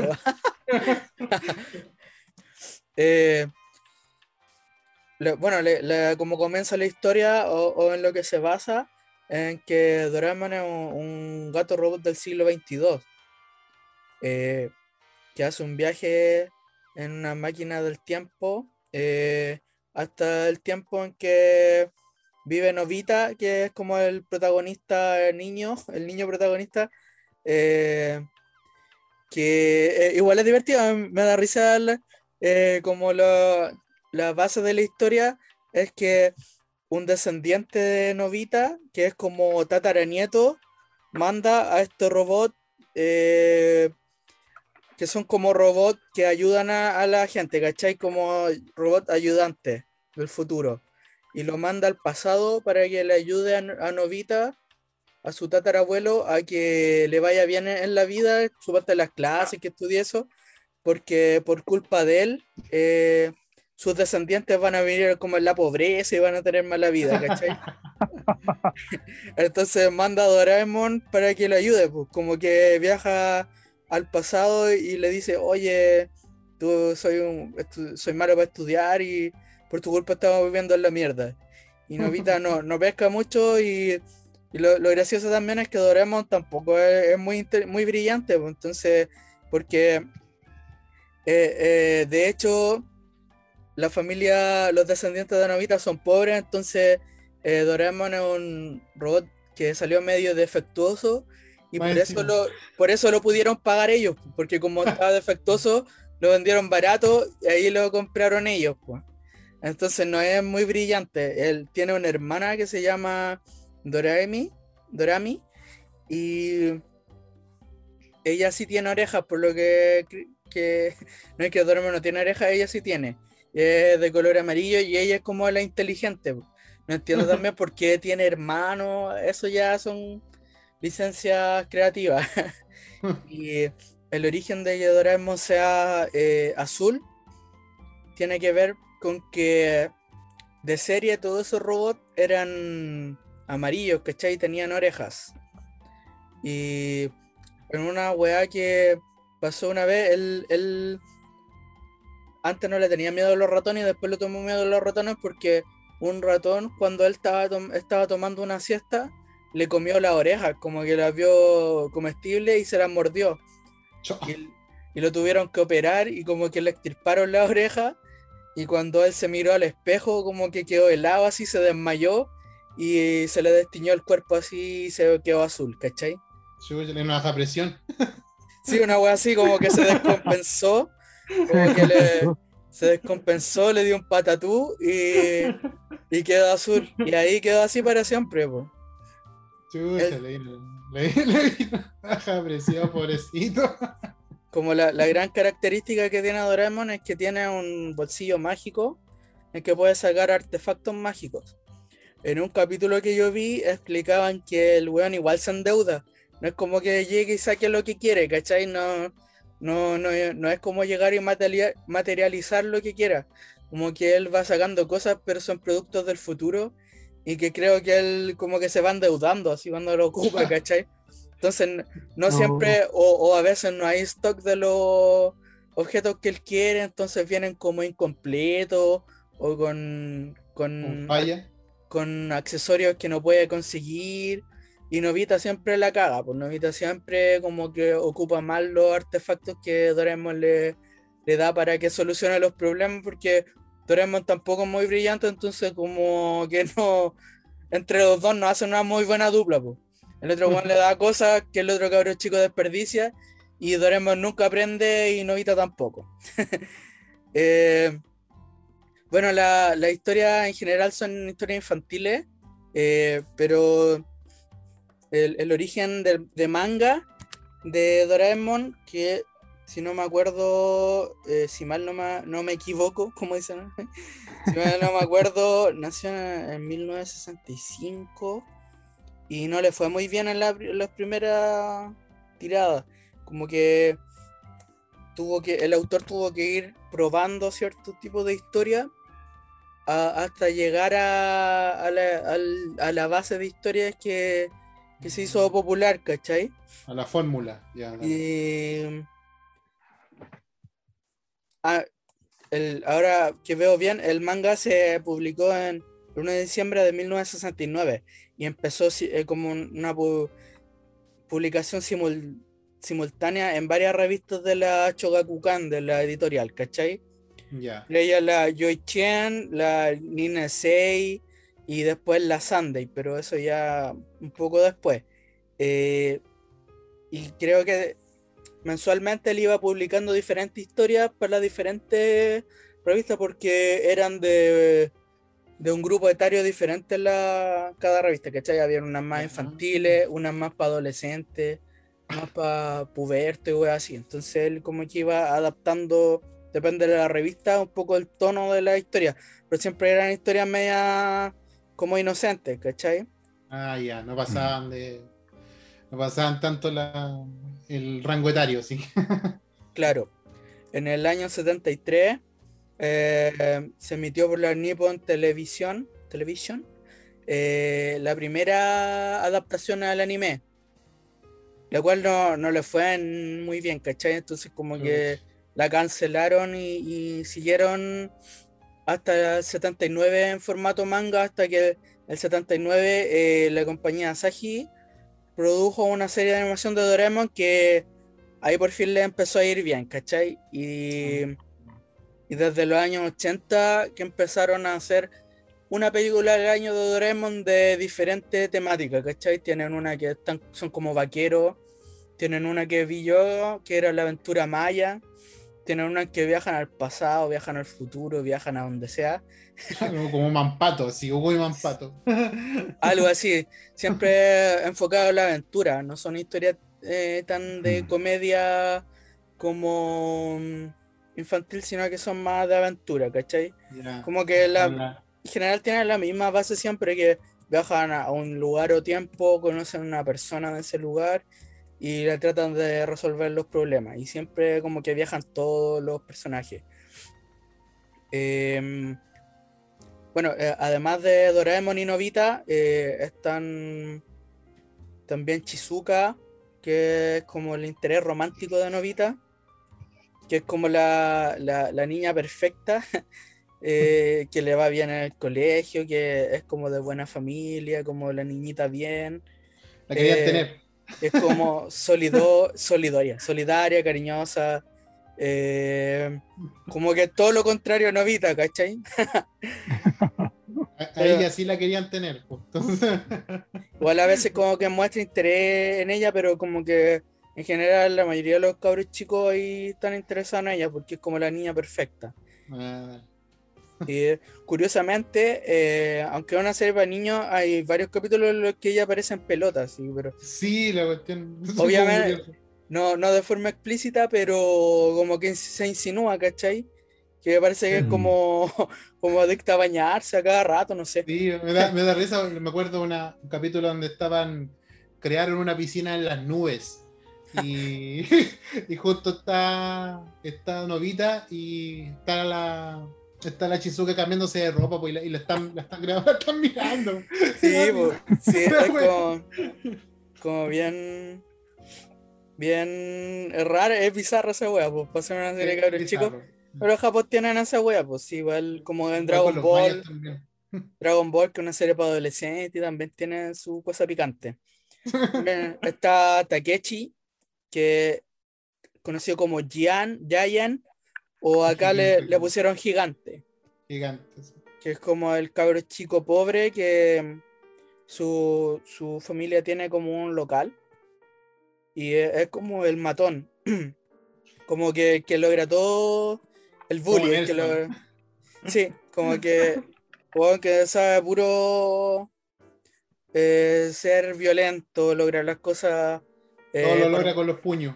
Por medio de la violencia. Como el personaje más bruto y más feo en general. Y lo- la curiosidad que tiene es que sueña con ser cantante y canta horrible. Entonces, siempre hace como recitales, como en el, en el sitio baldío donde siempre se juntan, donde hay como estos como cilindros de hormigón. Y siempre como que organiza recitales y como que los cabros chicos sufren y no le pueden decir que canta mal, porque si no les pega. Sí, Y, eh, y el weón alucina con que canta la raja y un poquito desafinado. Eh, tiene una hermana menor y su mamá es siempre como que le, lo, lo reta y le pega y es como estricta. es terrible chora, boludo. Sí. Eh, está Suneo, que es como el hijito papá, como el, El Kiko. el Kiko, es como el de clase alta, que siempre tiene lo, lo más nuevo y siempre se anda creyendo. Eh, nunca no es, no es un buen un buen estudiante ni nada, eh, pero es como el más manipulador. eh, por lo mismo del- de, de que tiene plata, siempre consigue las cosas mediante chantaje y- o trata de humillar a los demás. Y es como uno de los de los de los malos que se podría decir junto a Gigante, pues, pero este como que no siempre Gigante le, le lleva el amén y en general se junta con él porque más que nada yo creo que uno usa el poder del otro, ¿cachai? Sí. Eh, también está la mamá de Novita, no sé el nombre, eh, y es como muy, muy como la, la- el terror de mamá, ¿cachai? Como que se enoja por todo, como que lo pasa retando, es muy estricta y es como diosa, como que el personaje más odiable de la serie porque como que muchas veces lo reta con razón y muchas veces lo reta por retarlo nomás, ¿cachai? Hasta Doraemon le, le tiene harto respeto a ella. Es divertido eso, como, es como la que manda en la casa. El, está el papá de, de Novita que, que es como medio borracho, así como que llega curado a veces, es como que el más Oh, sí me acuerdo de eso. el, el viejo más piola, así. Pero como que la, la, la galla lo manda, la, la tipa, y es como que él tampoco son, no son muy buenos padres, pues son como súper negligentes esa weá de risa que si no fuera por Doraemon que trata de ayudar, ayudar a Novita, los papás como que no dan mucho por él, pues. Como que se preocupan de retarlo, pero no, no saben guiarlo ni nada. Si te pones a verlo así como en la visión adulta, así, como, como con pensamiento adulto, eh, decir, puta, el pendejo no hace mucho por, la, por sí, pero tampoco tiene un- mucho Un apoyo. gran ejemplo. Entonces ahí el, el gato cómico tiene que ayudarlo. Eh, Eh, la mamá se llama Tomako. Tomako y el Tomako, papá se llama Nobisuke. Nobizuke, ¿verdad? Sí. Sí, Es como que Sí. es la típica que el, el típico asalariado sí que, llega le gusta tomar, así como que llega a la casa curado porque salió con los, con los compañeros de pega, que es una agua típica en Japón, que eh, muchas veces dicen que ellos, aunque no quieren, tienen que hacerlo, están como obligados y no se pueden negar, como a salir a tomar con los jefes y compañeros de trabajo. Y siempre está la trama de que va a invitar al jefe a la casa y que alguna cagada y lo dejan en vergüenza. Es como re- regular e- esa, ese argumento también que ocurre. Sí, di- aquí estoy leyendo de que la mamá de Novita también era mal estudiante cuando era niña, po, así que tenía que salir. Ah, sí. Em, como curiosidad, en marzo del 2018, el, el Ministerio de Asuntos Exteriores en Japón nombró a Doraemon como embajador del anime, que era un, un Oh. cargo que le dieron como que le, tenía la finalidad de, de- de masificar la cultura japonesa en otros países, ¿cachai? Como para comprender mejor el, el- tanto la- la- lo que es el anime como lo que es la cultura japonesa. Y en. España, en España tiene una base de fanáticos fuerte. Eh, yo lo sigo en la cuenta oficial de Doraemon en español y en general siempre hacen eventos con niños, como eventos de libros para con libros para pintar, como cosas así, concursos.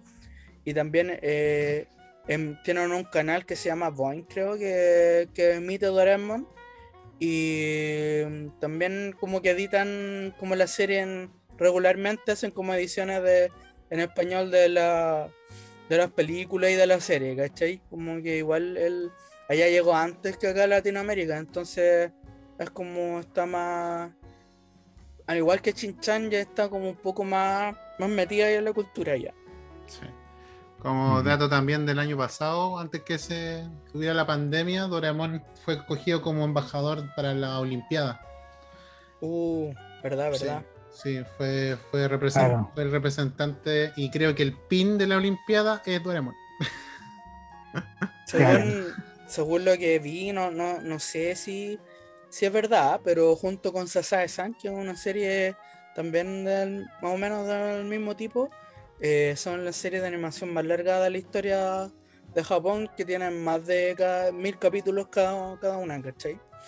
Eh, Doraemon se sigue metiendo desde, desde los años 70 y mm, es como ya es más o menos un icono de la cultura. Ya, hace un tiempo vi que con el artista Murakami, no me acuerdo cómo se llama, eh, Takashi Murakami, eh, hicieron como Mm. una colaboración y hicieron unos diseños de, del con Doraemon, ¿cachai? Como en ropa, en zapatillas y cosas así. Eh, también videojuegos, eh, además de manga y puta, el mer- tiene ahí el merchandising que queráis de Doraemon, básicamente. Eh, es como un, un personaje icónico, tan, encuentro su diseño también tiene harto que ver en eso, es como bien memorable el diseño, ¿cachai? Que tú veías un- una vez y como que te queda en la mente el diseño al ser Sí, tan simple, pero a la vez como reconocible, ¿cachai? Como Hello Kitty se puede decir también. po. Sí. icónico. Eh, oye, esos personajes, la, los personajes de la hermana de Doremon y sí que está ahí como la gatita chica que está atrás de Doremon, ¿son prácticamente nuevos o No, son de película. De película? Y OVA, Ah, sí.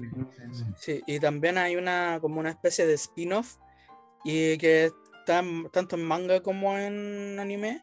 Que yo, de hecho, yo tenía unas revistas de manga que no me acuerdo qué revistas eran, que eran de la Shogakukan, que eran, tenían algunos capítulos de manga basados en, en videojuegos, suponte en Pokémon. Estaba, se serializaba el manga de Pokémon ahí, el de mm, Harvest Moon. Y el, también salían unos capítulos de, en ese manga de, de, de Conan, que como estos típicos tomos recopilatorios de manga mensuales o bimensuales. Y ahí salía el manga de Doraemon, ¿cachai? Que son como varios Doraemon, incluido el original. Y hay uno como gringo, como yankee, que es como vaquero. hay uno chino, hay uno como árabe. Y, y también, pues, son como un grupo de, de Doraemon que, como el científico que los creó, lo- los llama para que hagan misión a través del tiempo o del tiempo-espacio. Doraemon Y- y sus multiversos. Sí, y también hay uno que se llama, un manga que se llama Dora Base, que es como Doraemon de béisbol. Yo me acuerdo que Ah, jugué el, el juego en DS, creo. Ah, ya. Ah, en, en vi- en videojuegos de Enel Caleta, pues. Da, puta, desde Super Nintendo, Nintendo, Sega, Genesis, eh, prácticamente para casi todas las consolas, si no es que todas. Yo jugué uno de, de Super Nintendo de aventura y era bueno, pero lo pillé en Japón, entonces no entendía de la historia, pero como por jugabilidad era bastante entretenido.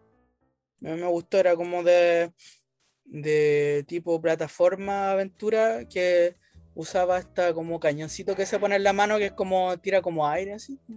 Esa era como su arma, ¿cachai? Y tenía que ir como buscando piezas y weas así. Era bien bueno. A mí me gustó bastante el juego.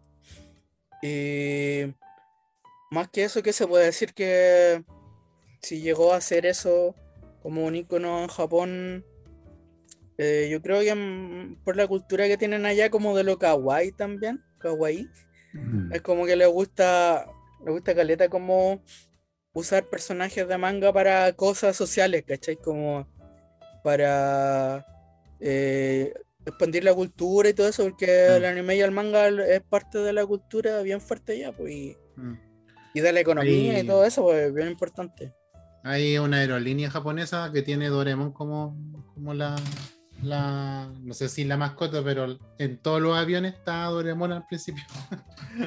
Hay, No, hay claro. uno, no me acuerdo cómo se llaman, algo de bochi o no sé cuántos bochi, que son unos dulces.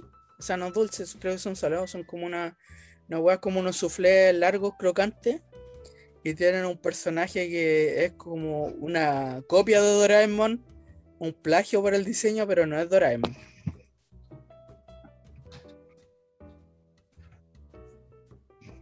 Y esa farmacia, ¿he visto esa farmacia que tiene un personaje que igual a, a Novita? Eh, sí, ¿cómo se llama? No me acuerdo. Eh, eh, igual a Novita. Bueno, y eso, pues ya no, no hay mucho más que decir. eh, salvo que si le quieren ver la serie, no es tan difícil de encontrar, o por lo menos los capítulos más nuevos. Yo- acá en Chile, eh, yo la he pillado hace no mucho tiempo en el Etcétera TV. Ahí la, la daban. Y me quedé pegado viendo unos capítulos y daban como como dos capítulos seguidos. Bueno, los capítulos del anime se, se dividen como en dos o tres capítulos cortitos. Eh, y si no lo pillan, hay páginas que lo emiten en español, sí. Que lo tienen online o, o en YouTube. Sí, en YouTube también hay, hay cosillas. Hay extractos, capítulo entero y que pueden ver. Y si no, pueden recurrir a la pirateada, no más que tanto. Eso. No nos vamos a ver la, no nos vamos a ver la suerte entre gitanos. pu. Ahí, ahí le ponen bueno nomás. Eso fue Doraemon, el gato cósmico. Buena.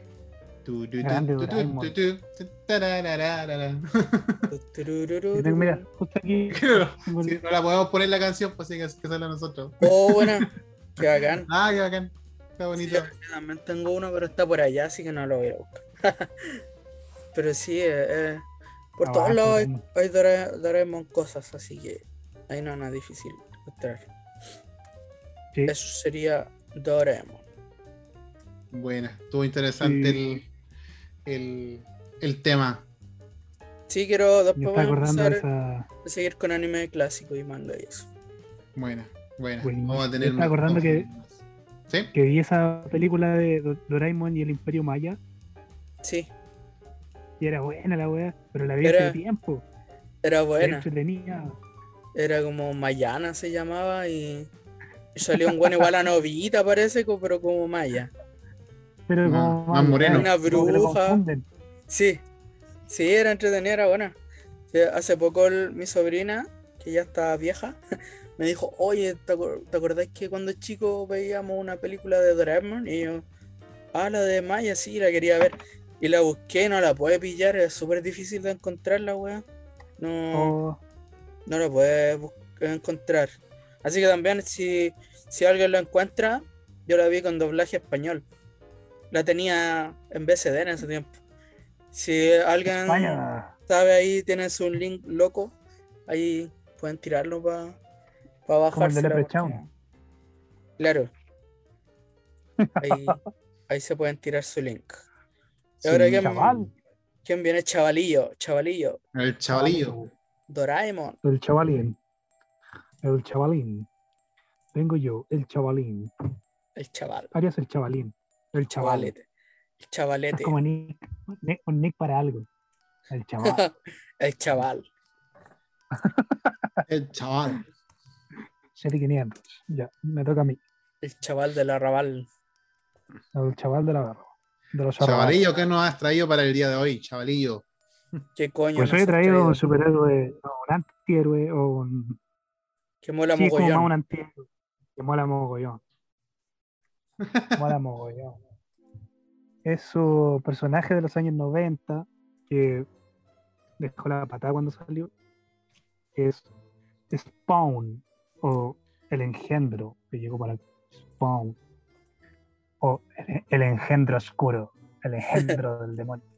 El engendro. Eh, bueno, Spawn apareció en mayo del 92, eh, creado por Todd McFarlane.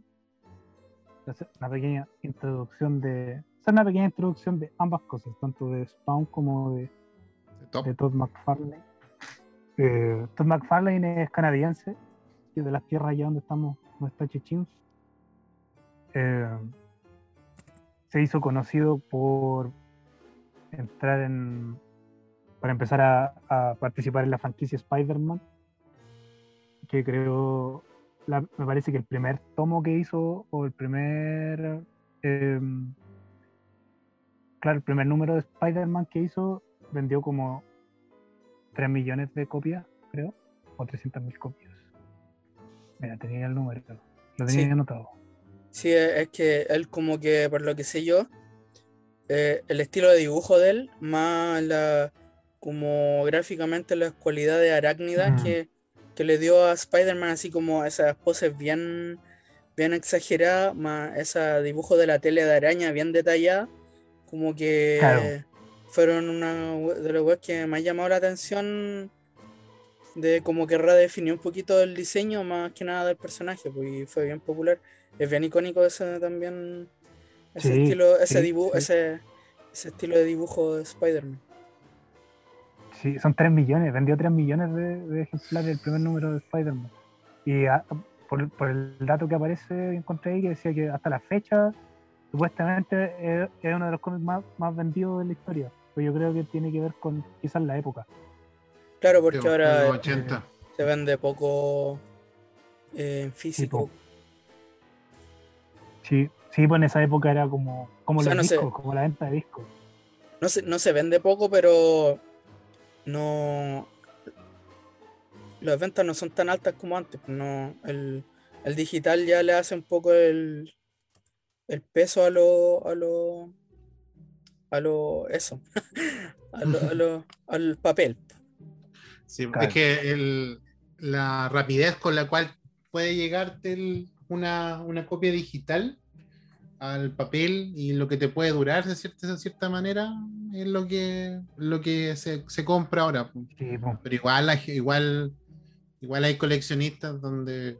Sí, pues eso va más. mm, sí. Ahora ya pega más por el lado más de coleccionismo, de tener las Mm. cosas, del tener la física.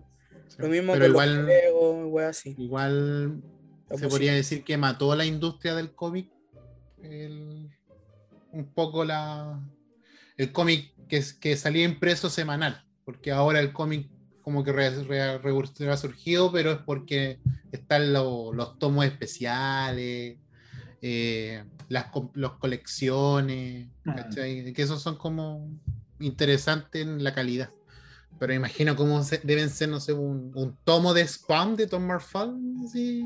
No, debe ser, pero Hay, ahora, hay unos ahora que, bueno, de ahí lo voy a contar. Hay unos que están así, pero filetito.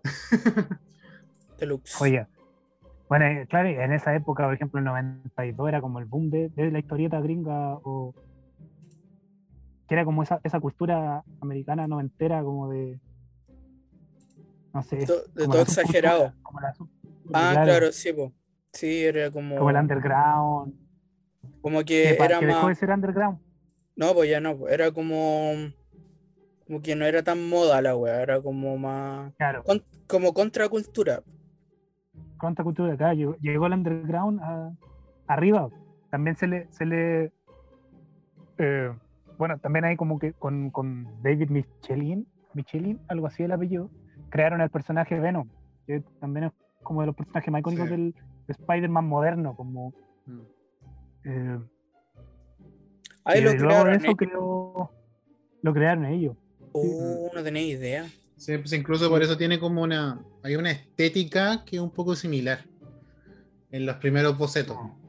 Pero eh, se nota ahí un poco la. Sí, pues si la- te veo el personaje, igual tiene como la, el estilo gráfico de, de las weas después de Spawn, pues de como los dientes y como los Y, es- y curiosamente fue uno de los pocos villanos que generó su propio, su propio universo. Porque no hay ningún otro villano de, de Spider-Man que tenga su propio universo. Todos los otros villanos tienen su historia, pero siguen estando en el universo de Spider-Man. En cambio, Claro. Venom, no, pues Venom ge- generó su propio universo con, la guerra de los Venom, el multiverse de Venom. Así que digamos que donde pone ahí el, el diseño, la, la idea, eh, se- se hace algo y se queda en, el, queda en la historia, se podría decir, del cómic. Sí, aparte eso que, que decir, que decir Pablo, como de que redefinió la historia de Spider-Man. Porque de ahí en adelante, claro que cambia, cambia caleta la, la, la- como la visión del personaje. Por ejemplo, este Spider-Man que aparece en, en los juegos de, de Marvel vs. Capcom, Sí, pues. ese, ese buen ya tiene ese estilo. Sí, ese El- estilo así como de, de, de movimiento, de, de pose, Ah. así como. Tiene Sí, toda esa sí. onda. Como más. Tiene todo el más sello. sí. ¿Verdad? Y eso hay que decir chichi, como el, el- el Venom. Venom también, si uno lo ve, es muy. Bueno, una vez que como que. ¿Cachai? Como el, el, el- es- el- el Spawn, por ejemplo. Yo no cachaba que el loco había participado en la actuación de Venom.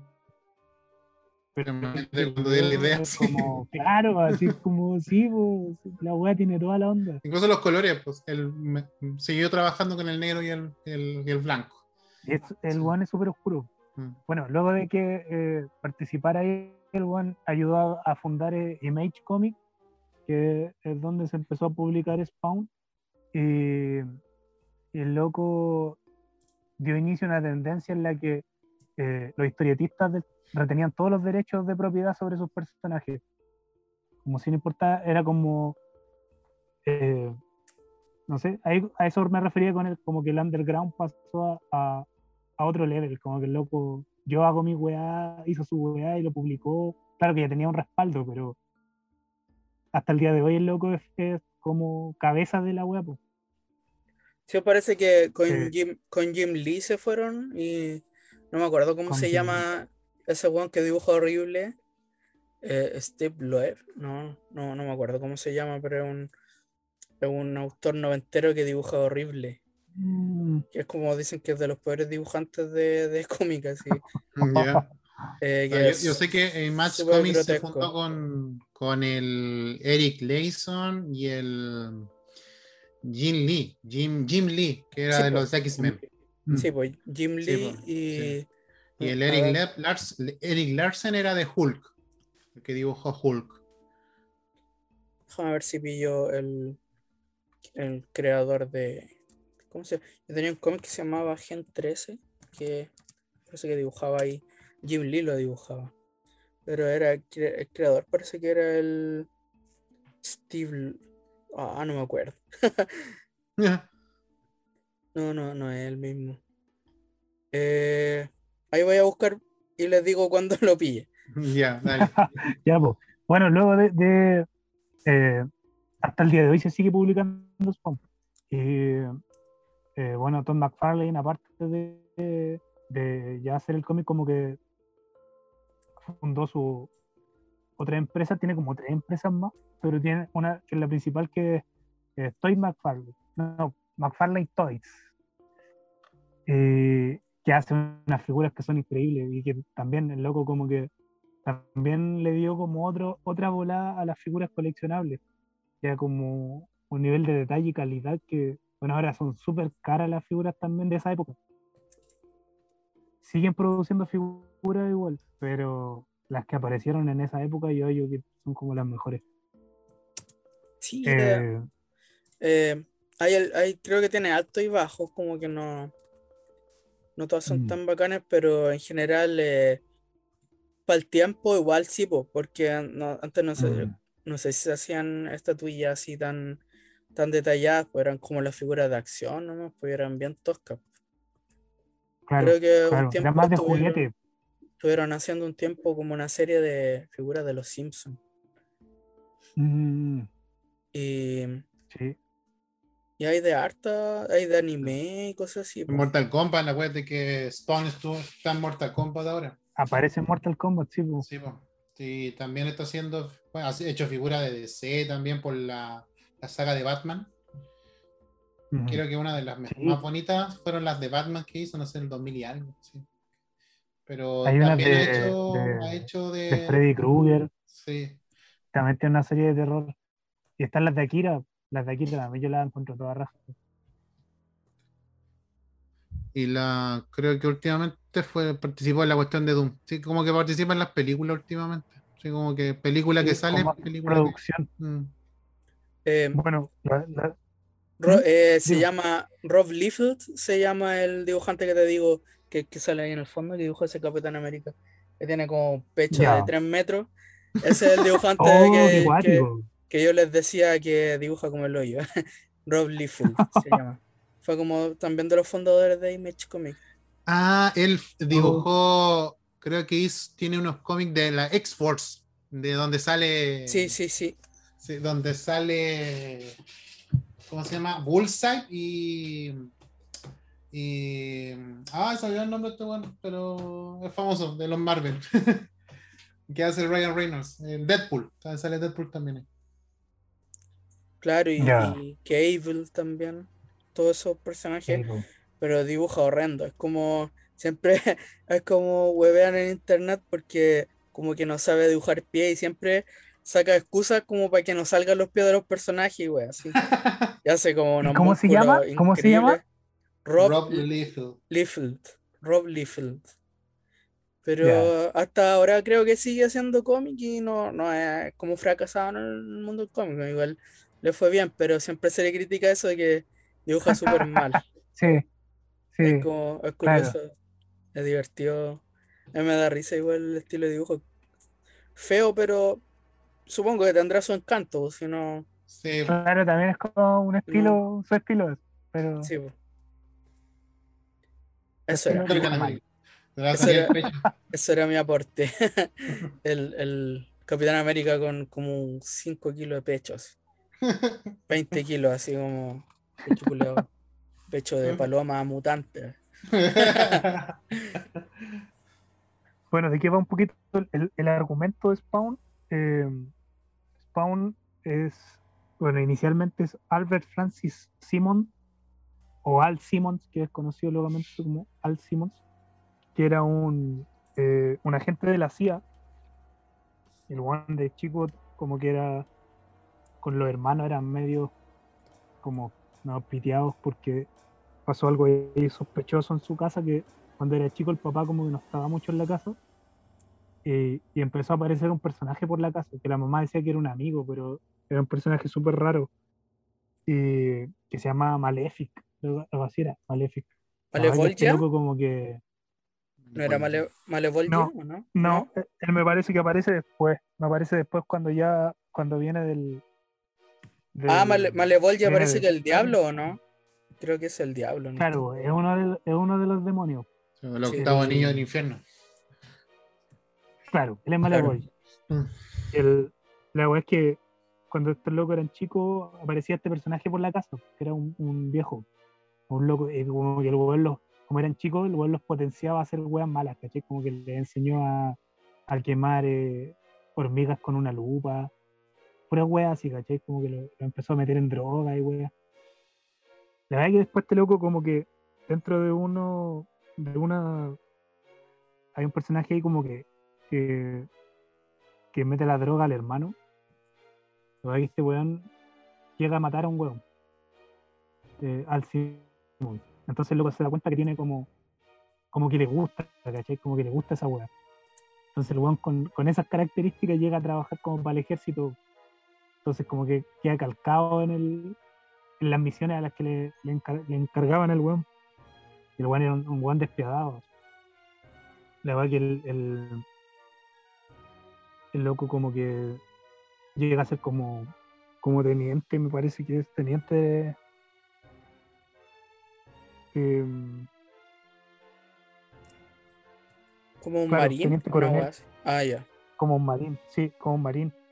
Eh, la verdad que ahí pasa algo raro, como que yo no cacho muy, no, porque no leí toda la, la historia, pero dice que el jefe, que era como el encargado de la weá, eh, Como que le hace una emboscada o no? le hace una emboscada y se lo caga porque este weón como que no lo pescaba, ¿cachai? Este weón era súper arrogante. eh, de hecho, el weón como que era palpico con la señora, que es Wanda, que el weón eh, la trataba mal, ¿cachai? El weón como que le pegaba.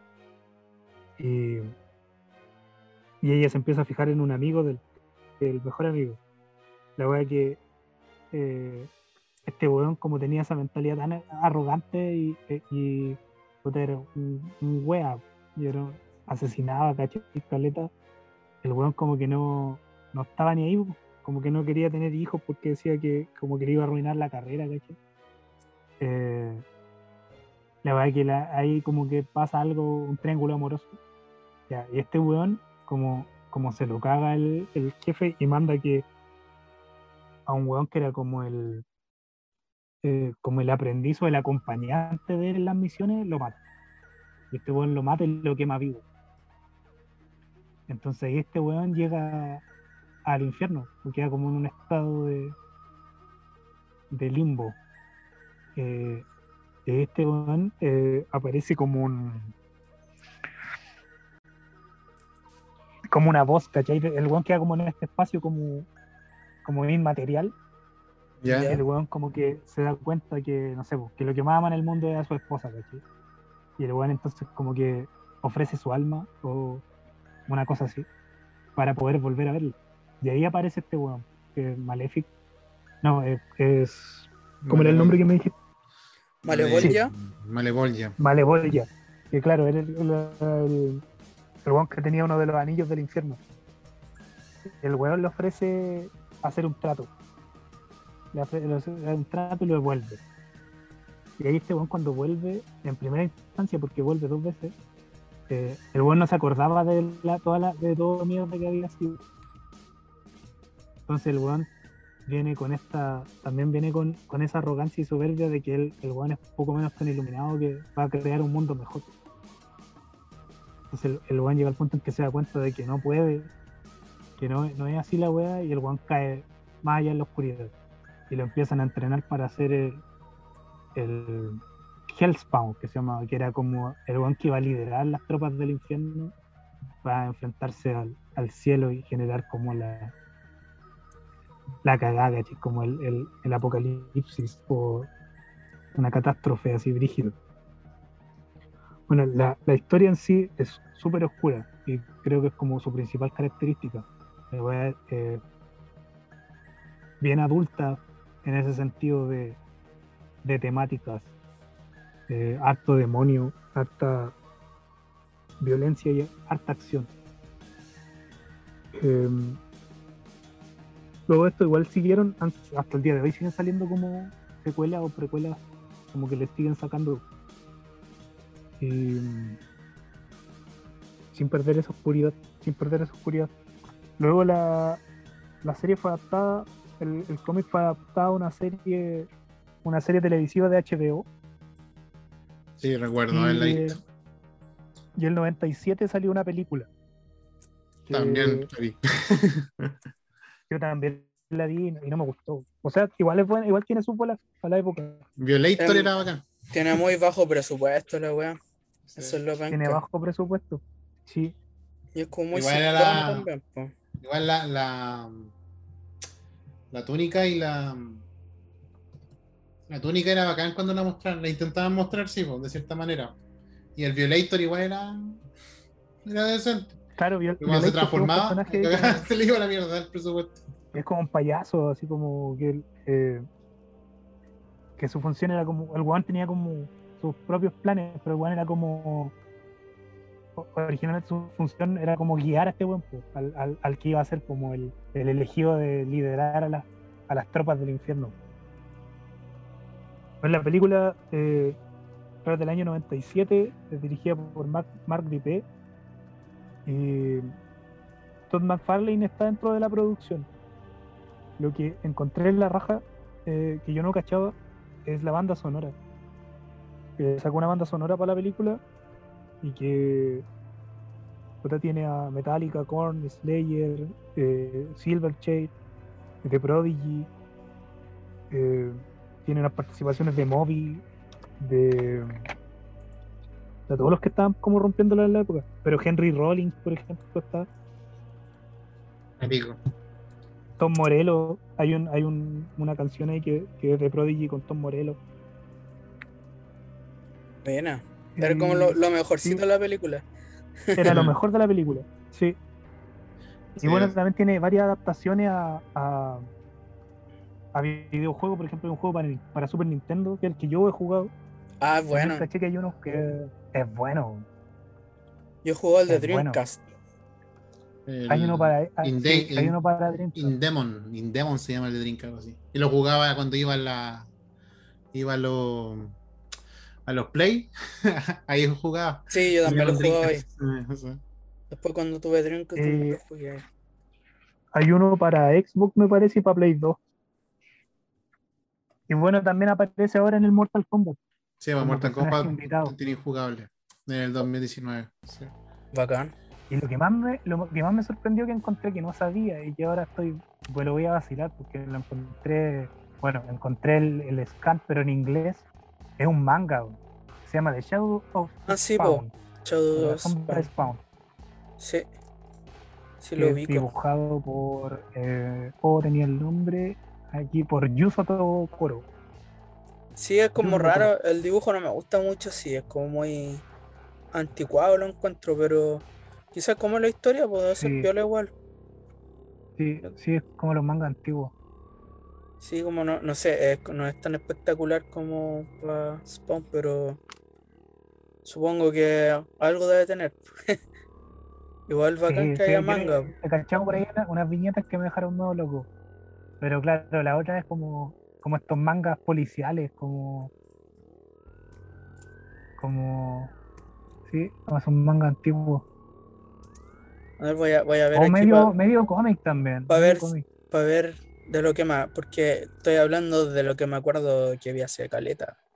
Entonces, Sí, no mira, sé yo lo encontré en, en Read Comic Online. Está completo en inglés, con tres tomos. Ay, poquito.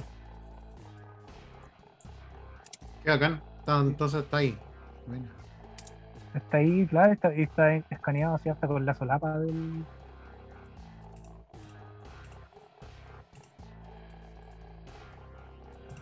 Bacán, gracias a internet por ayudarnos Gracias por tanto. ¿Cómo se llama? ¿Mi página? Eh, read, read Comic Online. Punto LI. Son tres tomos. Son tres tomos. Bueno, Shadow of Spawn. Y bueno, ¿qué más decir? Que, que, que Spawn eh, fue quizá uno de los personajes más icónicos de los años 90 en cuanto al cómic norteamericano. El weón eh, icónico también hasta el día de hoy. Como definió estilo, definió eh, también temática de esta oscuridad. Y que no sé, yo me acuerdo cuando chico haber, haber atravesado por ahí a algún cómic de Spawn por ahí que andaba dando vueltas. Y quedar loco. Quedar loco porque el dibujo de este one yo lo encuentro la raja y me gusta caleta. Sí, eh, yo, es que igual él dibujó pocos tomos, como que dibujó el primero y, Los primeros más los que primeros. y después Greg Capulo, el que ah, hizo Claro. videos animados, suponte el de the Evolution de, de Pearl Jam, él ilustraba lo, Mm. lo- al- la mayoría después de, de cómic, de Spawn. Pero es que era como, tenía como, como eh, estilo similar igual, pues, pero yo leí, me acuerdo que sí. en, su, en su tiempo, cuando me empezó a gustar el, el cómic y el manga, me prestaron el número uno de Spawn. Y lo leí cuando chico y me gustó caleta y el dibujo es bacán. Y después se va poniendo medio más, más como la línea más suelta y el tintado más como al lote. Pero por lo menos el, el primer toma que dibuja McFarlane, el, eh, me gusta caleta el, el dibujo. eh, como igual, es más limpio, es más, no sé, más formado, no sé, me gusta harto. Y como en la última viñeta Sí. ahí sale como el diablo, como este Malevolgia. Y yo quedaba loco así como, oh, el diablo. así. Era bacán, era bueno. Era bueno el primer tomo así, el primer número para como introducción es, es bacán. Me deja metido, pues yo creo que por eso también le fue tan bien. Sí, Aparte el- La la, temática, la temática de la trama era interesante, po, mezclar la oscuridad, los demonios, palabras que, pala- nombres de demonios que eran utilizados constantemente y, y no eran parte del, del mundo del cómic, ¿cachai? Entonces, Claro. y aparte que la temática en sí era demoníaca, pues ese es el tema, sí. Sí, po. y, Sí, po. y atraía mucho yo- eso, porque igual en los 80 y, 70, o sea, 80 y 90 seguía el boom del, del superhéroe, del limpio, que era, era buena persona, incluso hasta lo más... Claro, lo mar- a lo Marvel. Sí, para lo Marvel, incluso a lo más cercano a- al infierno en Marvel era el Ghost Rider, po, pero Ghost Rider también nunca como que dio Era el paso sano, más allá. ¿cachai? sí, po, pues no era. Sí, era, eran como súper intachables los, los, sí, los héroes eran como perfectitos, como todo bien. Y esto, esto Entonces, era como- como, la antítesis de toda esa wea, pues yo creo que eh, deliberadamente como, como el buen trabajo en Marvel, como contraponiéndose a eso, yo creo que fue como la respuesta del Ujú. po a todo ese Sí. sistema. Imagínate que, imagínate, yo creo que cuántas ideas tenía para, para generar, crear Spawn en Marvel y nunca se la aprobaron porque la temática no conllevaba al público que ellos querían llegar. ¿cachai? Entonces, obviamente, eh, yo creo que por esa razón eh, eh, intentó, yo creo que yo creo que sus primeros trazos en ilustraciones, como ustedes cachan más el tema de las técnicas de dibujo y todo eso, yo creo que utilizó a Marvel para profesionalizar eso, el cual le dio el, ser reconocido en, el- cuando trabajó para, para Spider-Man, se podría decir, en ese aspecto. Y, y después tener su propia empresa, porque él pudo generar su propia empresa. Fue uno- yo creo que es uno de los pocos eh, ilustradores, dibujantes de cómics que, puede, que fue como independiente y tener éxito po, y crear más empresas a través de eso. ¿cachai? Sí. Es que sí, pues fue Sí. como tuvo un éxito como muy grande, igual que Jimmy Lee, que también estaba en Marvel en ese tiempo. Eh, fue como un, no sé, pues un parteaguas para la wea, pues, porque era una, una nueva, un- no sé, como definiendo un estilo nuevo, es como una wea grande, pues ahí se, yo creo que se llenaron de plata y lo usaron ahí para su, yo creo que era como un sueño que tenían más o menos, de, yo creo que todo artista, o no todo, pero harto es como que su, su meta es independizarse o crear algo, más que estar apernado. Además, quizás como son las las políticas de, de esas compañías como Marvel, pues igual deben ser media, sí, media. Mm. O sea, no, en la, la época que parece que se fue Stan Lee no, no estaba 100%. Hay un Spider-Man ahí arriba. Hay unos videos de, en que sale sale Stan Lee como que presenta. Ahí está Spider-Man. Ay, bacán esa figurita. Eh, Y Lee nota presenta, presenta esos videos en que muestra a ellos, muestra a Jim Lee, no sé, qué otro dibujante y a McFarlane dibujando. po. Eran como unos videos de unos 20-30 minutos, no sé. Y él los presentaba, salía Stan Lee presentándolos y los gallos le, como que te daban tips de dibujo, igual así, como de su estilo y te enseñaban. Como. Ben. Una wea así, sí, era como un man Ben, Mm. pero más, pensando.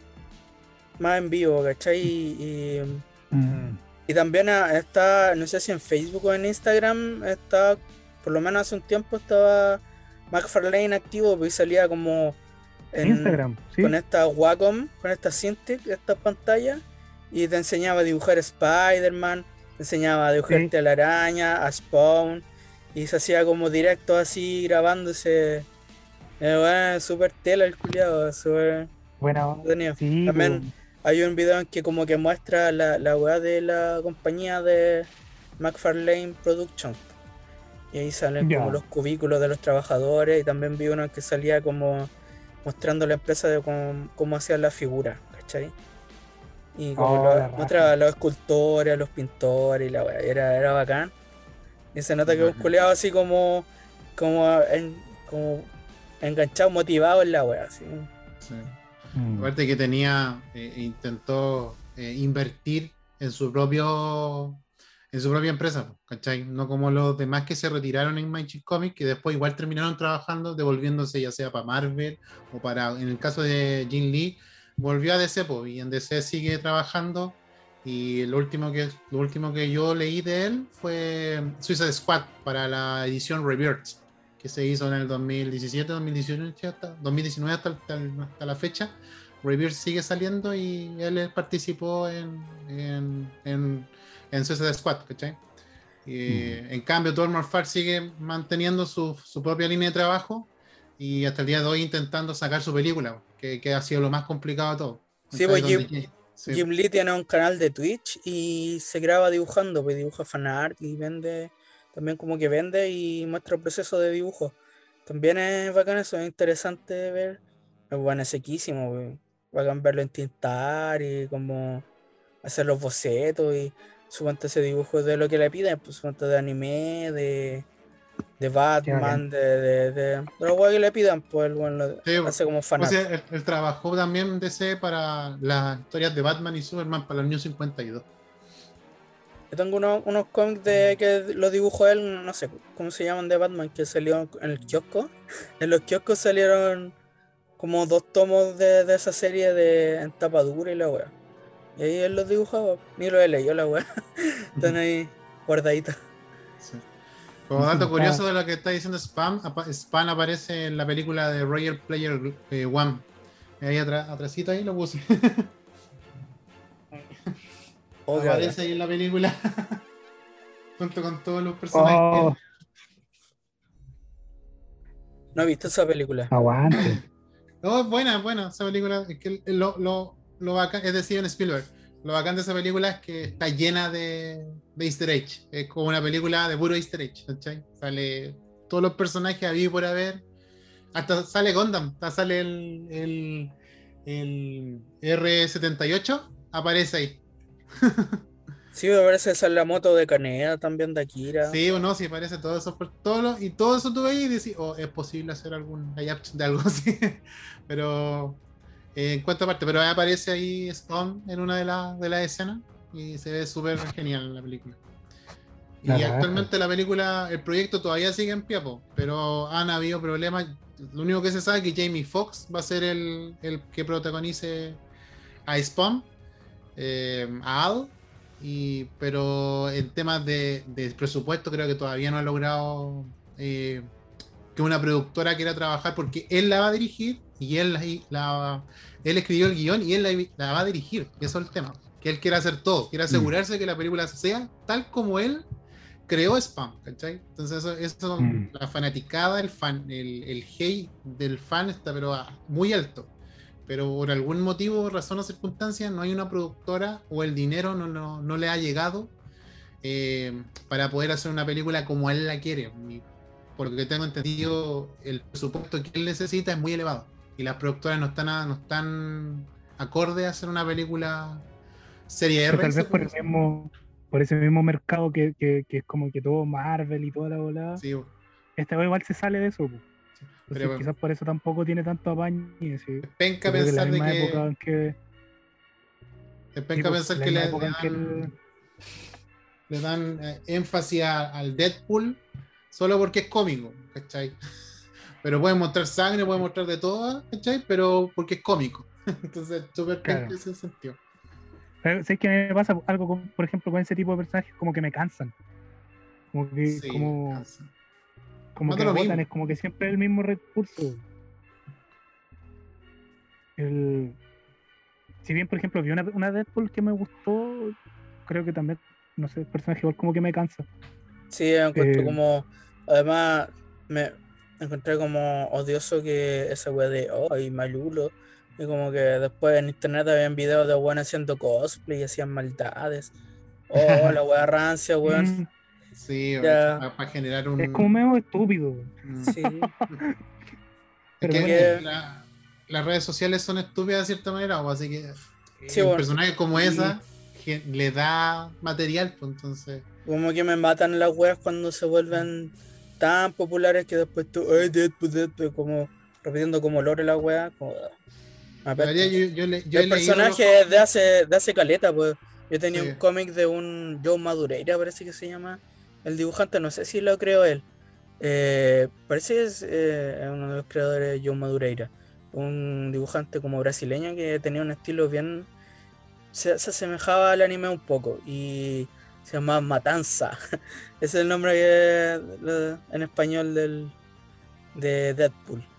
Matanza. sí. Pero es de los 90, no sé por qué ahora tomó tan- tanta relevancia si es viejo el personaje. Eh, porque Ray Reynolds hizo todo un trabajo detrás de, de la película po, y detrás de Marvel. po, Por eso la película eh, considerada pues, también es una ca- categoría R, una de las pocas películas categoría R que tuvo éxito eh, a nivel de taquilla. Y aparte que ni Mm. siquiera estaba con Marvel, estaba con Fox cuando sacó eh, Deadpool. Pero por eso te le decía, porque es súper penca pensar de que le dan la oportunidad a una película que prácticamente Sí, vos le decía que la que penca que tomen en consideración que solamente porque es gracioso eh, le den todo el presupuesto, le den todo el tema productivo, le dan todo para llegar y hacer una película con, con, esa- con esas capacidades. En cambio, no Mm. sé, pues una película que a lo mejor yo creo que Spawn, no- a pesar de que no, puede, no es tan gracioso, pero tiene un- una trama más interesante que, que incluso es- tiene que ser una, pe- una pel- película categoría R para mayores de 18 años, pero que les va, va a atraer público, porque ¿cachai? hay fanaticada, hay... Yo creo que Pero Entonces- que ahí, ahí tú entras a pensar, ¿es necesario que tenga película o no? ¿De verdad Claro. es tan necesario? La verdad, yo, yo si, si me dijeran, si me dijeran que la, la productora tanto y el director tanto la está haciendo, la verdad no. Pero como veo que es el mismo autor y creador del, del, del cómic, le daría una oportunidad po, para ver qué es lo que nos quiere mostrar, ¿cachai? Es que tú tenés que ver igual que el nivel de producción y del coste de la weá es gigante. Entonces, Sí, tal vez McFarlane Toys no, no, o sea, McFarlane Production o lo que sea, no le da para arriesgarse a No, hacer no le una da, weá, no, sí, yo creo, yo creo que él- Eh. él- él no tiene, ya no tiene los ingresos que tuvieron en los 90, No, que cuando fue el boom. Entonces no, ahora también los juguetes es más de coleccionista que de no, que, que no- mueva como una masa gigante. Sí, pues como una empresa tal vez media chica, yo, yo me imagino, no sé, pero Mm. no es una mega empresa como ahora que la wea de Marvel es de Disney, pues entonces la wea tienen recursos ilimitados Sí, básicamente. exacto. Y como Yo creo que la aguanta este weón. Como, como también igual va contra contra los esto que es como mainstream. Sí, pues. El estereotipo también que tampoco- genera la. Tampoco la lo apañan porque Sí. No, bueno, todo apañan. Por eso le dicen que le, le- ha sido demasiado para él- difícil para él encontrar una productora, porque él no quiere cambiar nada del guion. Aunque, dice, aunque supuestamente en la entrevista dicho, dijo que ha suavizado un poco la historia, imagínate. Pero efectivamente, por la lucha que él está teniendo ya, ya dos años con noticias internas de que se escogió al actor, pero no sé, no, se- no tiene fecha, no tiene yo dónde creo que se va a por hacer. eso mismo también eligió el entonces- mismo hacer su propia bola. pues. Sí, exacto. Entonces, Sí, porque- cabo- Si no, no, en otra weá no le eran apañado. Si tú lo pensáis, tampoco es tan necesario. Y ahora lo que pega son las películas de superhéroes, que también por lo mismo ya no me gustan los superhéroes. Desde que se volvieron moda, como que me chorearon. Eh, y entonces, como que buscan, están sacando del cajón superhéroes para tirar películas. Así a Sí. mansalva, así ya. Este weón salió eh, de no sé qué año, nadie lo conoce, ya. Tirémoslo nomás y le hagamos una historia y actor famoso y démosle color y publicidad, negocio, publicidad. Porque al final las películas tan buenas no son, pero le tiran publicidad masiva y te la Sí. tiran hasta por en el cereal gringo, a Mm. los gringos, o, o por acá en hasta en puta todo el día hablando de la weá, pues comercial y la Mm. weá. Entonces ahí logran que la weá siga la, la rueda de los superhéroes, superhéroes, superhéroes, superhéroes. A mí ya Sí, bueno, creo- no, igual, igual. muy aburrido ya manera, esa weá. o sea, no- se notó, en Netflix se notó el tema, el problema que tuvieron con las productoras, cuando intentan generar historias de, del baúl de los superhéroes, que no son Marvel, que no son DC, sino que se van a los independientes, a los Vertigo, a los Image Comics, se encuentran con superhéroes como vamos, lo que le pasó es- en Netflix con el, legado de Júpiter. Eh, yo no leí el legado de Júpiter, pero leí reseñas de, de las personas que leyeron el legado de Júpiter y vieron la serie. Y obviamente la serie no, no tenía ni pie ni cabeza, se- según lo que estaba plasmado en el cómic, ¿cachai? Entonces, Sí, pero- por esa razón la tuvieron que. La, pero- la- serie le fue mal, ¿cachai? La Ahí, serie ahí mal. yo creo que obra por obra, porque suponte la, la serie de Watchmen es terrible buena. Está bien, súper bien hecha. Y la, la nueva. Mm. Sí, y la de The Voice también es bacana esa Sí, wea. Sí, po. Pero No, son digo yo de- obras más únicas, pues más, Sí. más, más. Ahí, ahí, tienes como los productores, pues la productora, digo, con el Netflix ha tenido problemas con eso. Eh, Amazon Prime la hizo con, con The Voice y la hizo con Invincible, que la tomó, que también está haciendo un live action, pero la hizo bacán con la animación, ¿cachai? Y hasta el Omniman ahora va a salir en el Mortal nuevo, ¿cachai? Claro. El Ed Boon anunció que Omniman iba a estar en el Mortal de, la serie de la serie animada de Invencible. Y así sucesivamente en otras H- en otras series como HBO, con eh, eh, la Petron, Doom Petron, eh, le pasó con, con la que tú dijiste, la, la Watchmen, la serie de Watchmen, ¿cachai? Pero sí, pues como, como en mi, mi- mi punto era que, como tú, tú decías, pues sacan como buscan en el baúl ciertas cómics y, y ya, ¿qué podemos hacer acá? po? Y a veces pasa lo que, le, lo que no quiere que pase, lo que le sucedió a Tim Morfal en la primera película, que empiezan a, a transformar la historia po, y a- entre comillas suavizarla, entre comillas cambiar personajes, a cambiar los géneros. los Entre la censura. Si eso estaba Es pensando una, como una de que- especie de censura, sí, podría decir que Pero una lo que hicieron con, con Watchmen también, pues, cuando la, la lleva, que también puede ser que, por ejemplo, la- el tono que tiene este personaje Spawn se me asemeja un poco el tono que tiene Rorschach, que Sí. es como bien crudo, como eh, no tiene censura, no se censura el autor, a diferencia de estos otros cómics que, claro, son superhéroes, pero las weas son súper como sanas, como no un yogur. Entonces, como mm, a la, a la masa que va orientada esa- esos productos, porque en realidad esas películas son como productos, ¿no? No, no es que, por ejemplo, yo digo que si Todd McFarlane quiere hacerla, es porque el weón le quiere poner cariño y creación a la weá que sea como, como por amor a la weá, más que. Me imagino. Porque Sí, pues también. se notan sus bolas. po. Entonces, a esa gran masa, sobre todo ahora que es como que se ultra censuran los weones, es como que también como que todas esas películas tienen como el mismo rollo, es casi como que fuese la misma wea, pero, pero con distintos monos. Es como que Eh, sí, en todo caso. Las weas son como súper sanas, como que ti- tienen unas tallas. eh, también hay personajes que tienen como un rollo como eh, medio profundo, pero son superficiales igual. No, no, no juegan, no se tiran con, con weas más, más oscuras, por ejemplo, o con, con- Ahí yo creo que no, tendría que ser una wea independiente. Quizás por eso yo creo que este weón quiere hacerla así, pues, como hacerla, Sí. como darle ese rollo profundo y quizás más, quizás qué rollo también quiere darle. Sí, pues, yo, yo creo que más, a mí me, me pasa más por el morbo, el querer saber cómo, qué es lo que quiere llevar a la gran pantalla. Pero según la pregunta que me decía el Pablo, sí, pues efectivamente si yo, quisi- si yo dijera, necesito una adaptación live action, la verdad que no. Claro. Mm. Pero como él está metido en esa cuestión y quiere estar metido así el pináculo de la voz del, del creador, el guionista y director, o sea, yo por Morbol, y si tuviera la lucas, le daría la lucas en ese sentido.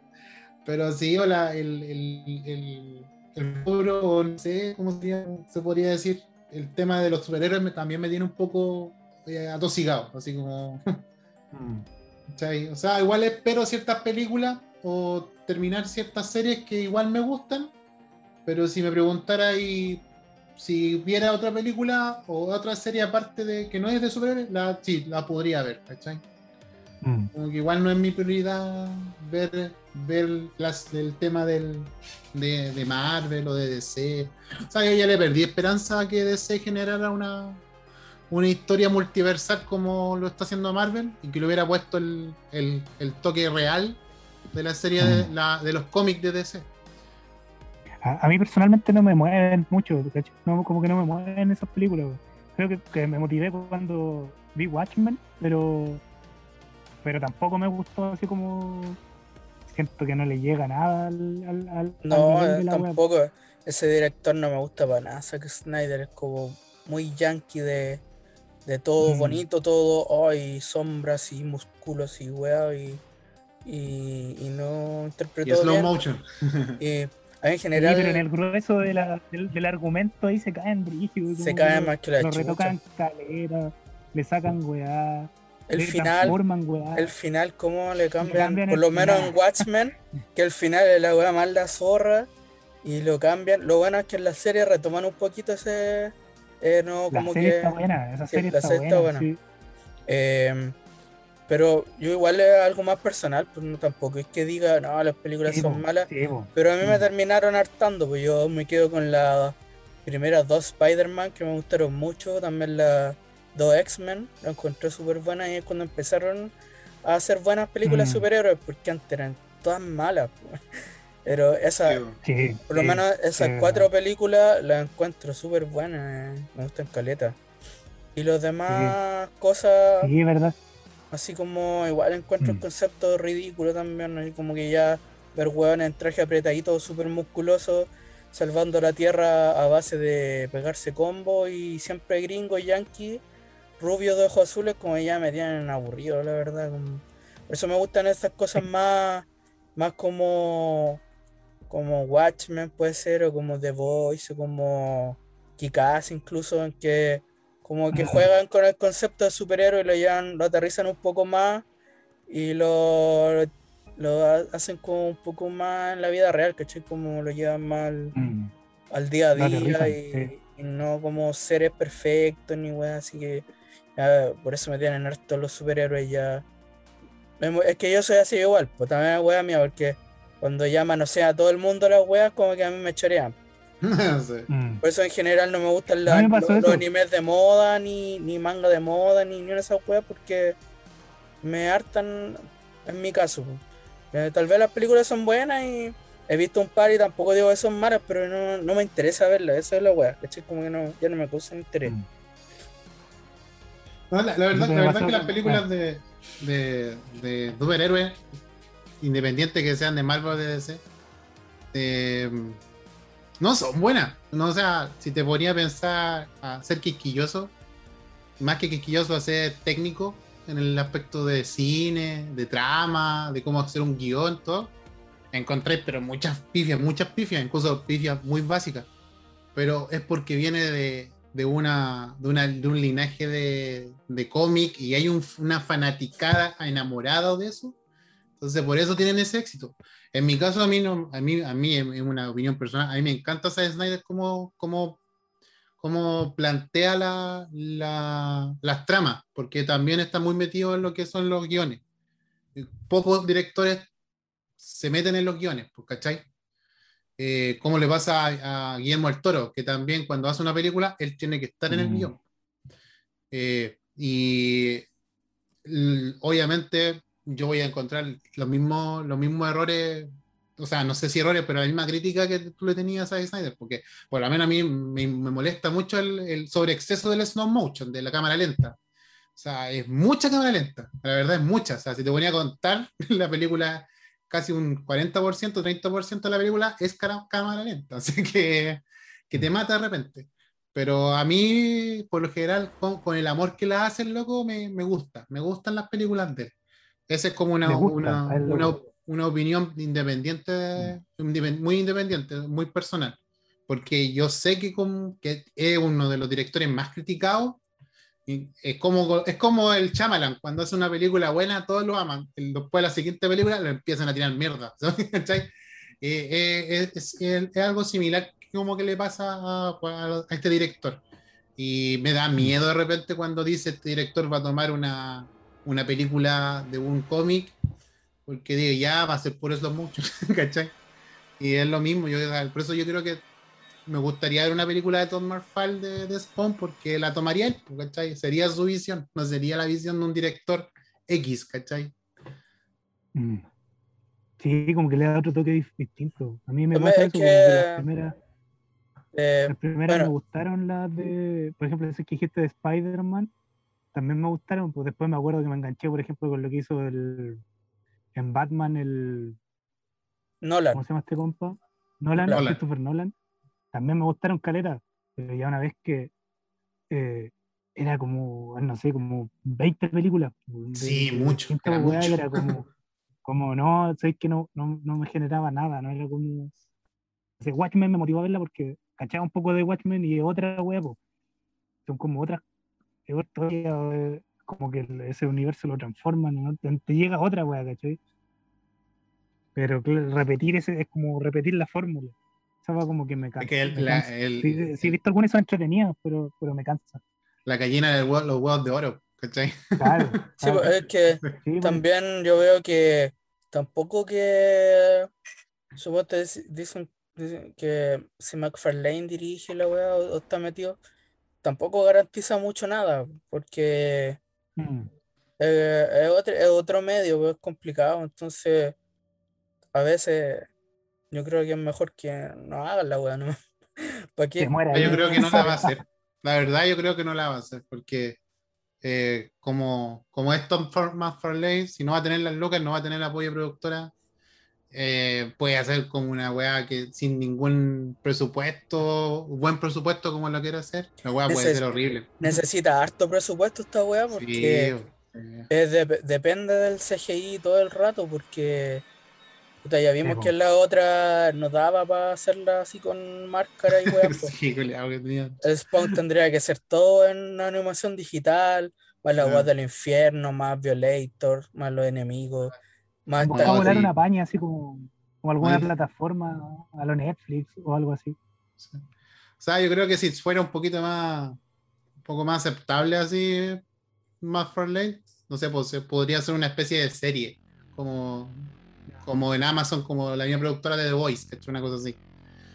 Pero Claro, igual, yo creo que terminarían igual eh, peleas y no, no saqué este personaje, no, si quiero que este personaje no sea negro, una cosa así, un, ejemplo, sí. como lo que, lo que pasa actualmente con, con las O series lo que son todas- censuraría. No, y la censura que tú tendrías, porque supuestamente el streaming es para Es todos. brígido, sí, sí. No, hay, hay, hay, Ah, sí. hay weas brígidas en, en el cómic, hay weas fuertes. Sí, Así que no sé cómo. O sea, fuertes para los parámetros de la wea, como hasta ahora. Es la que- wea igual, si- no sé si han visto The Voice, pero esa weá igual es, es fuerte también, pues, entonces sí, yo la vi, yo la vi. Ah, el depende- cómic y yo la vi, Y es buena, sí. igual es para el público la weá, entonces Mm. no sé, es complicado, pues. Ahí todos tendrán que ver qué hacen. Él tendrá que ver, tendrá que ver. Me va a decir, ya tranquilo, weón. Pregun- si- Preguntémosle, ¿cómo está? dígale, ya relájate, weón, si no tenéis para aquí. ¿Cómo está, güey? No, no, Oye, no, el, el último que. no te, no te presiones.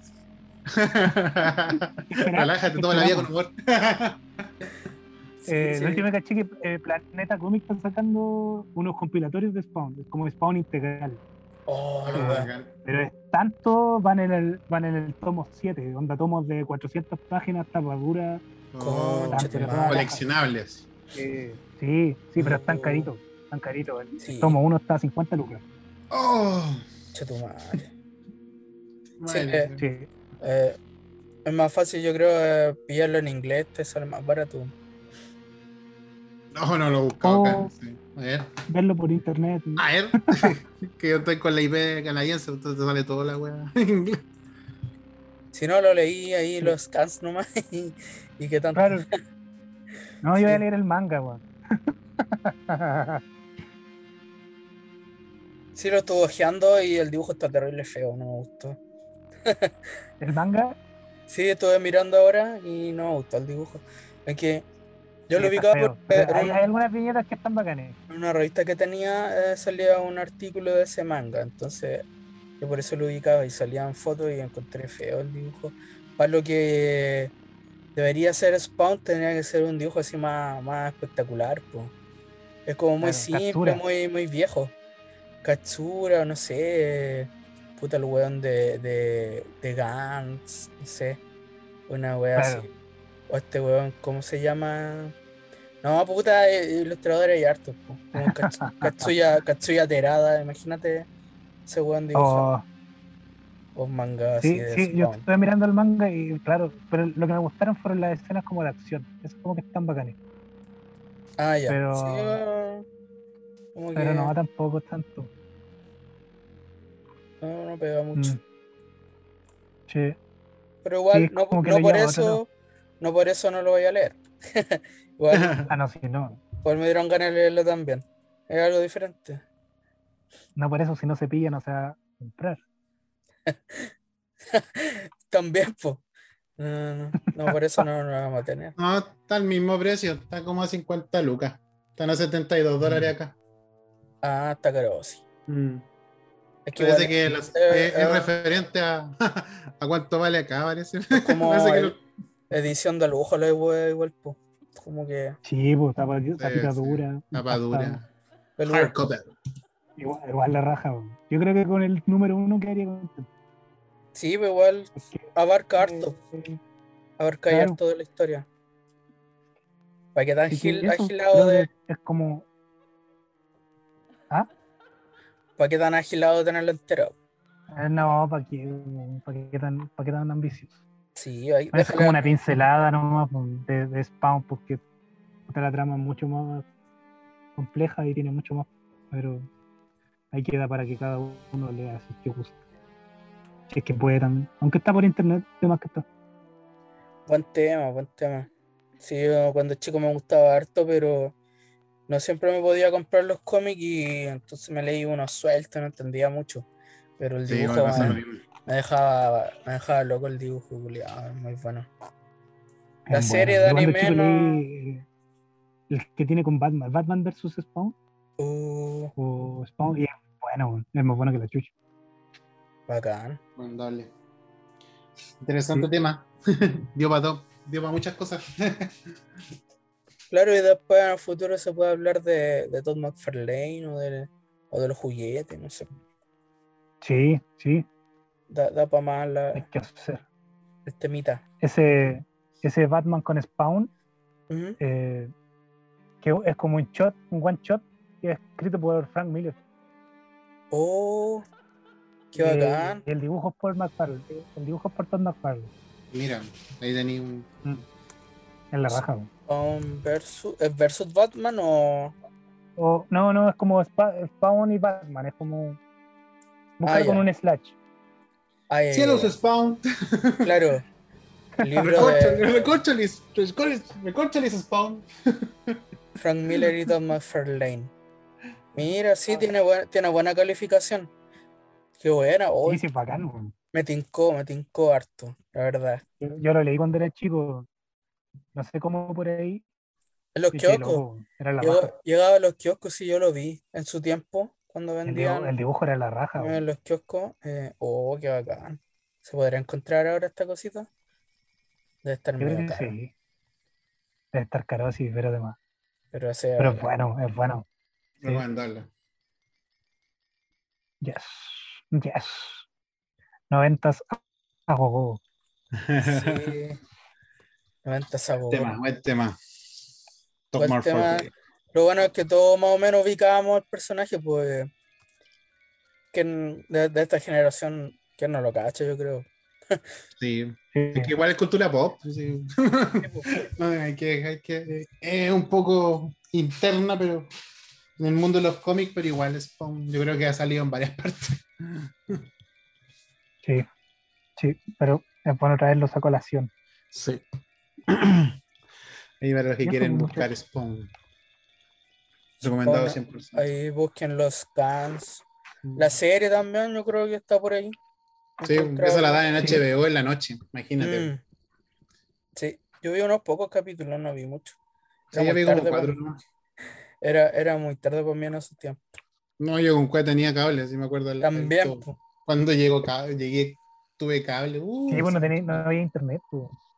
sí. No, pues era o, o lo veía ahí en la tele o se tenía el VHS de ahí. Yo no tenía, así que no, no podía ver nada. Pura tele nomás. A la te- a te- a Tele Gogo. A pura tele, gogo.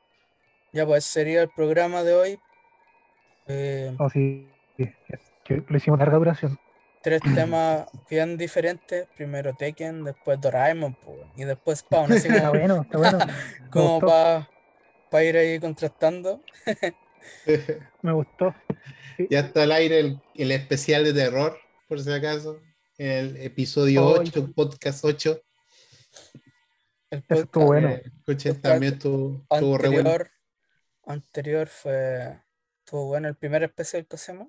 Sí, si estás empezando el, los podcasts de nosotros con, desde este capítulo, recomendamos el capítulo 8. Si no han escuchado los demás, escúchenlo todo igual, pero Sí, igual el, el 8 es de terror y, tuvo larga duración y, y vienen con historias personales, igual así, sí, todo, sí. todo bien bueno. Sí, Sí, fue Con entrevistas, corazón. con con reportajes, reportaje a fondo. Con no- noteros, note- Con noteros en, noteros en cementerios y eh, Con Pato Ñate en el móvil. con Chavito, con Chavito, Chavito resurgiendo de las cenizas del, del canal 13. Del infierno. Está llegando el infierno. del Vamos. infierno. Ese es más, que, ese es más asqueroso que Al Simmons, po, weón.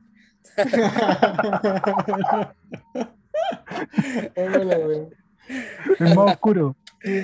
Sí, weón, no, no puedo odiar más a Chavito, weón, no puedo odiar más a Chavito. Me cae mal Chavito. Ay, no. Chavi. Sí, que recomendables. Que sigan escuchando y si tienen algunos comentarios, algo que decir de nosotros, déjenlo nomás en el Facebook. No lo Exacto. manden a decir con nadie. No me manden a decir con nadie ahí. Y eso, pues, muchachos. Sería la hora de decir adiós. Adiós, cuídense, que Yes. estén bien. Hasta el próximo. Hasta el próximo programa. Chau, chau, chau, chau, chau. Adiosín, Chavito. Chavito. chaval. Chao, chavales. Adiós, Chaval. chavalillos. Chavalillos. Chavito, chaval. Chavito, chavalillo. Hablando de todo sin saber de nada. Hablando de todo sin saber. Hablando de todo sin saber de Hablando de todo sin saber de nada. Hablando de todo sin saber de nada. Hablando de todo sin saber de nada.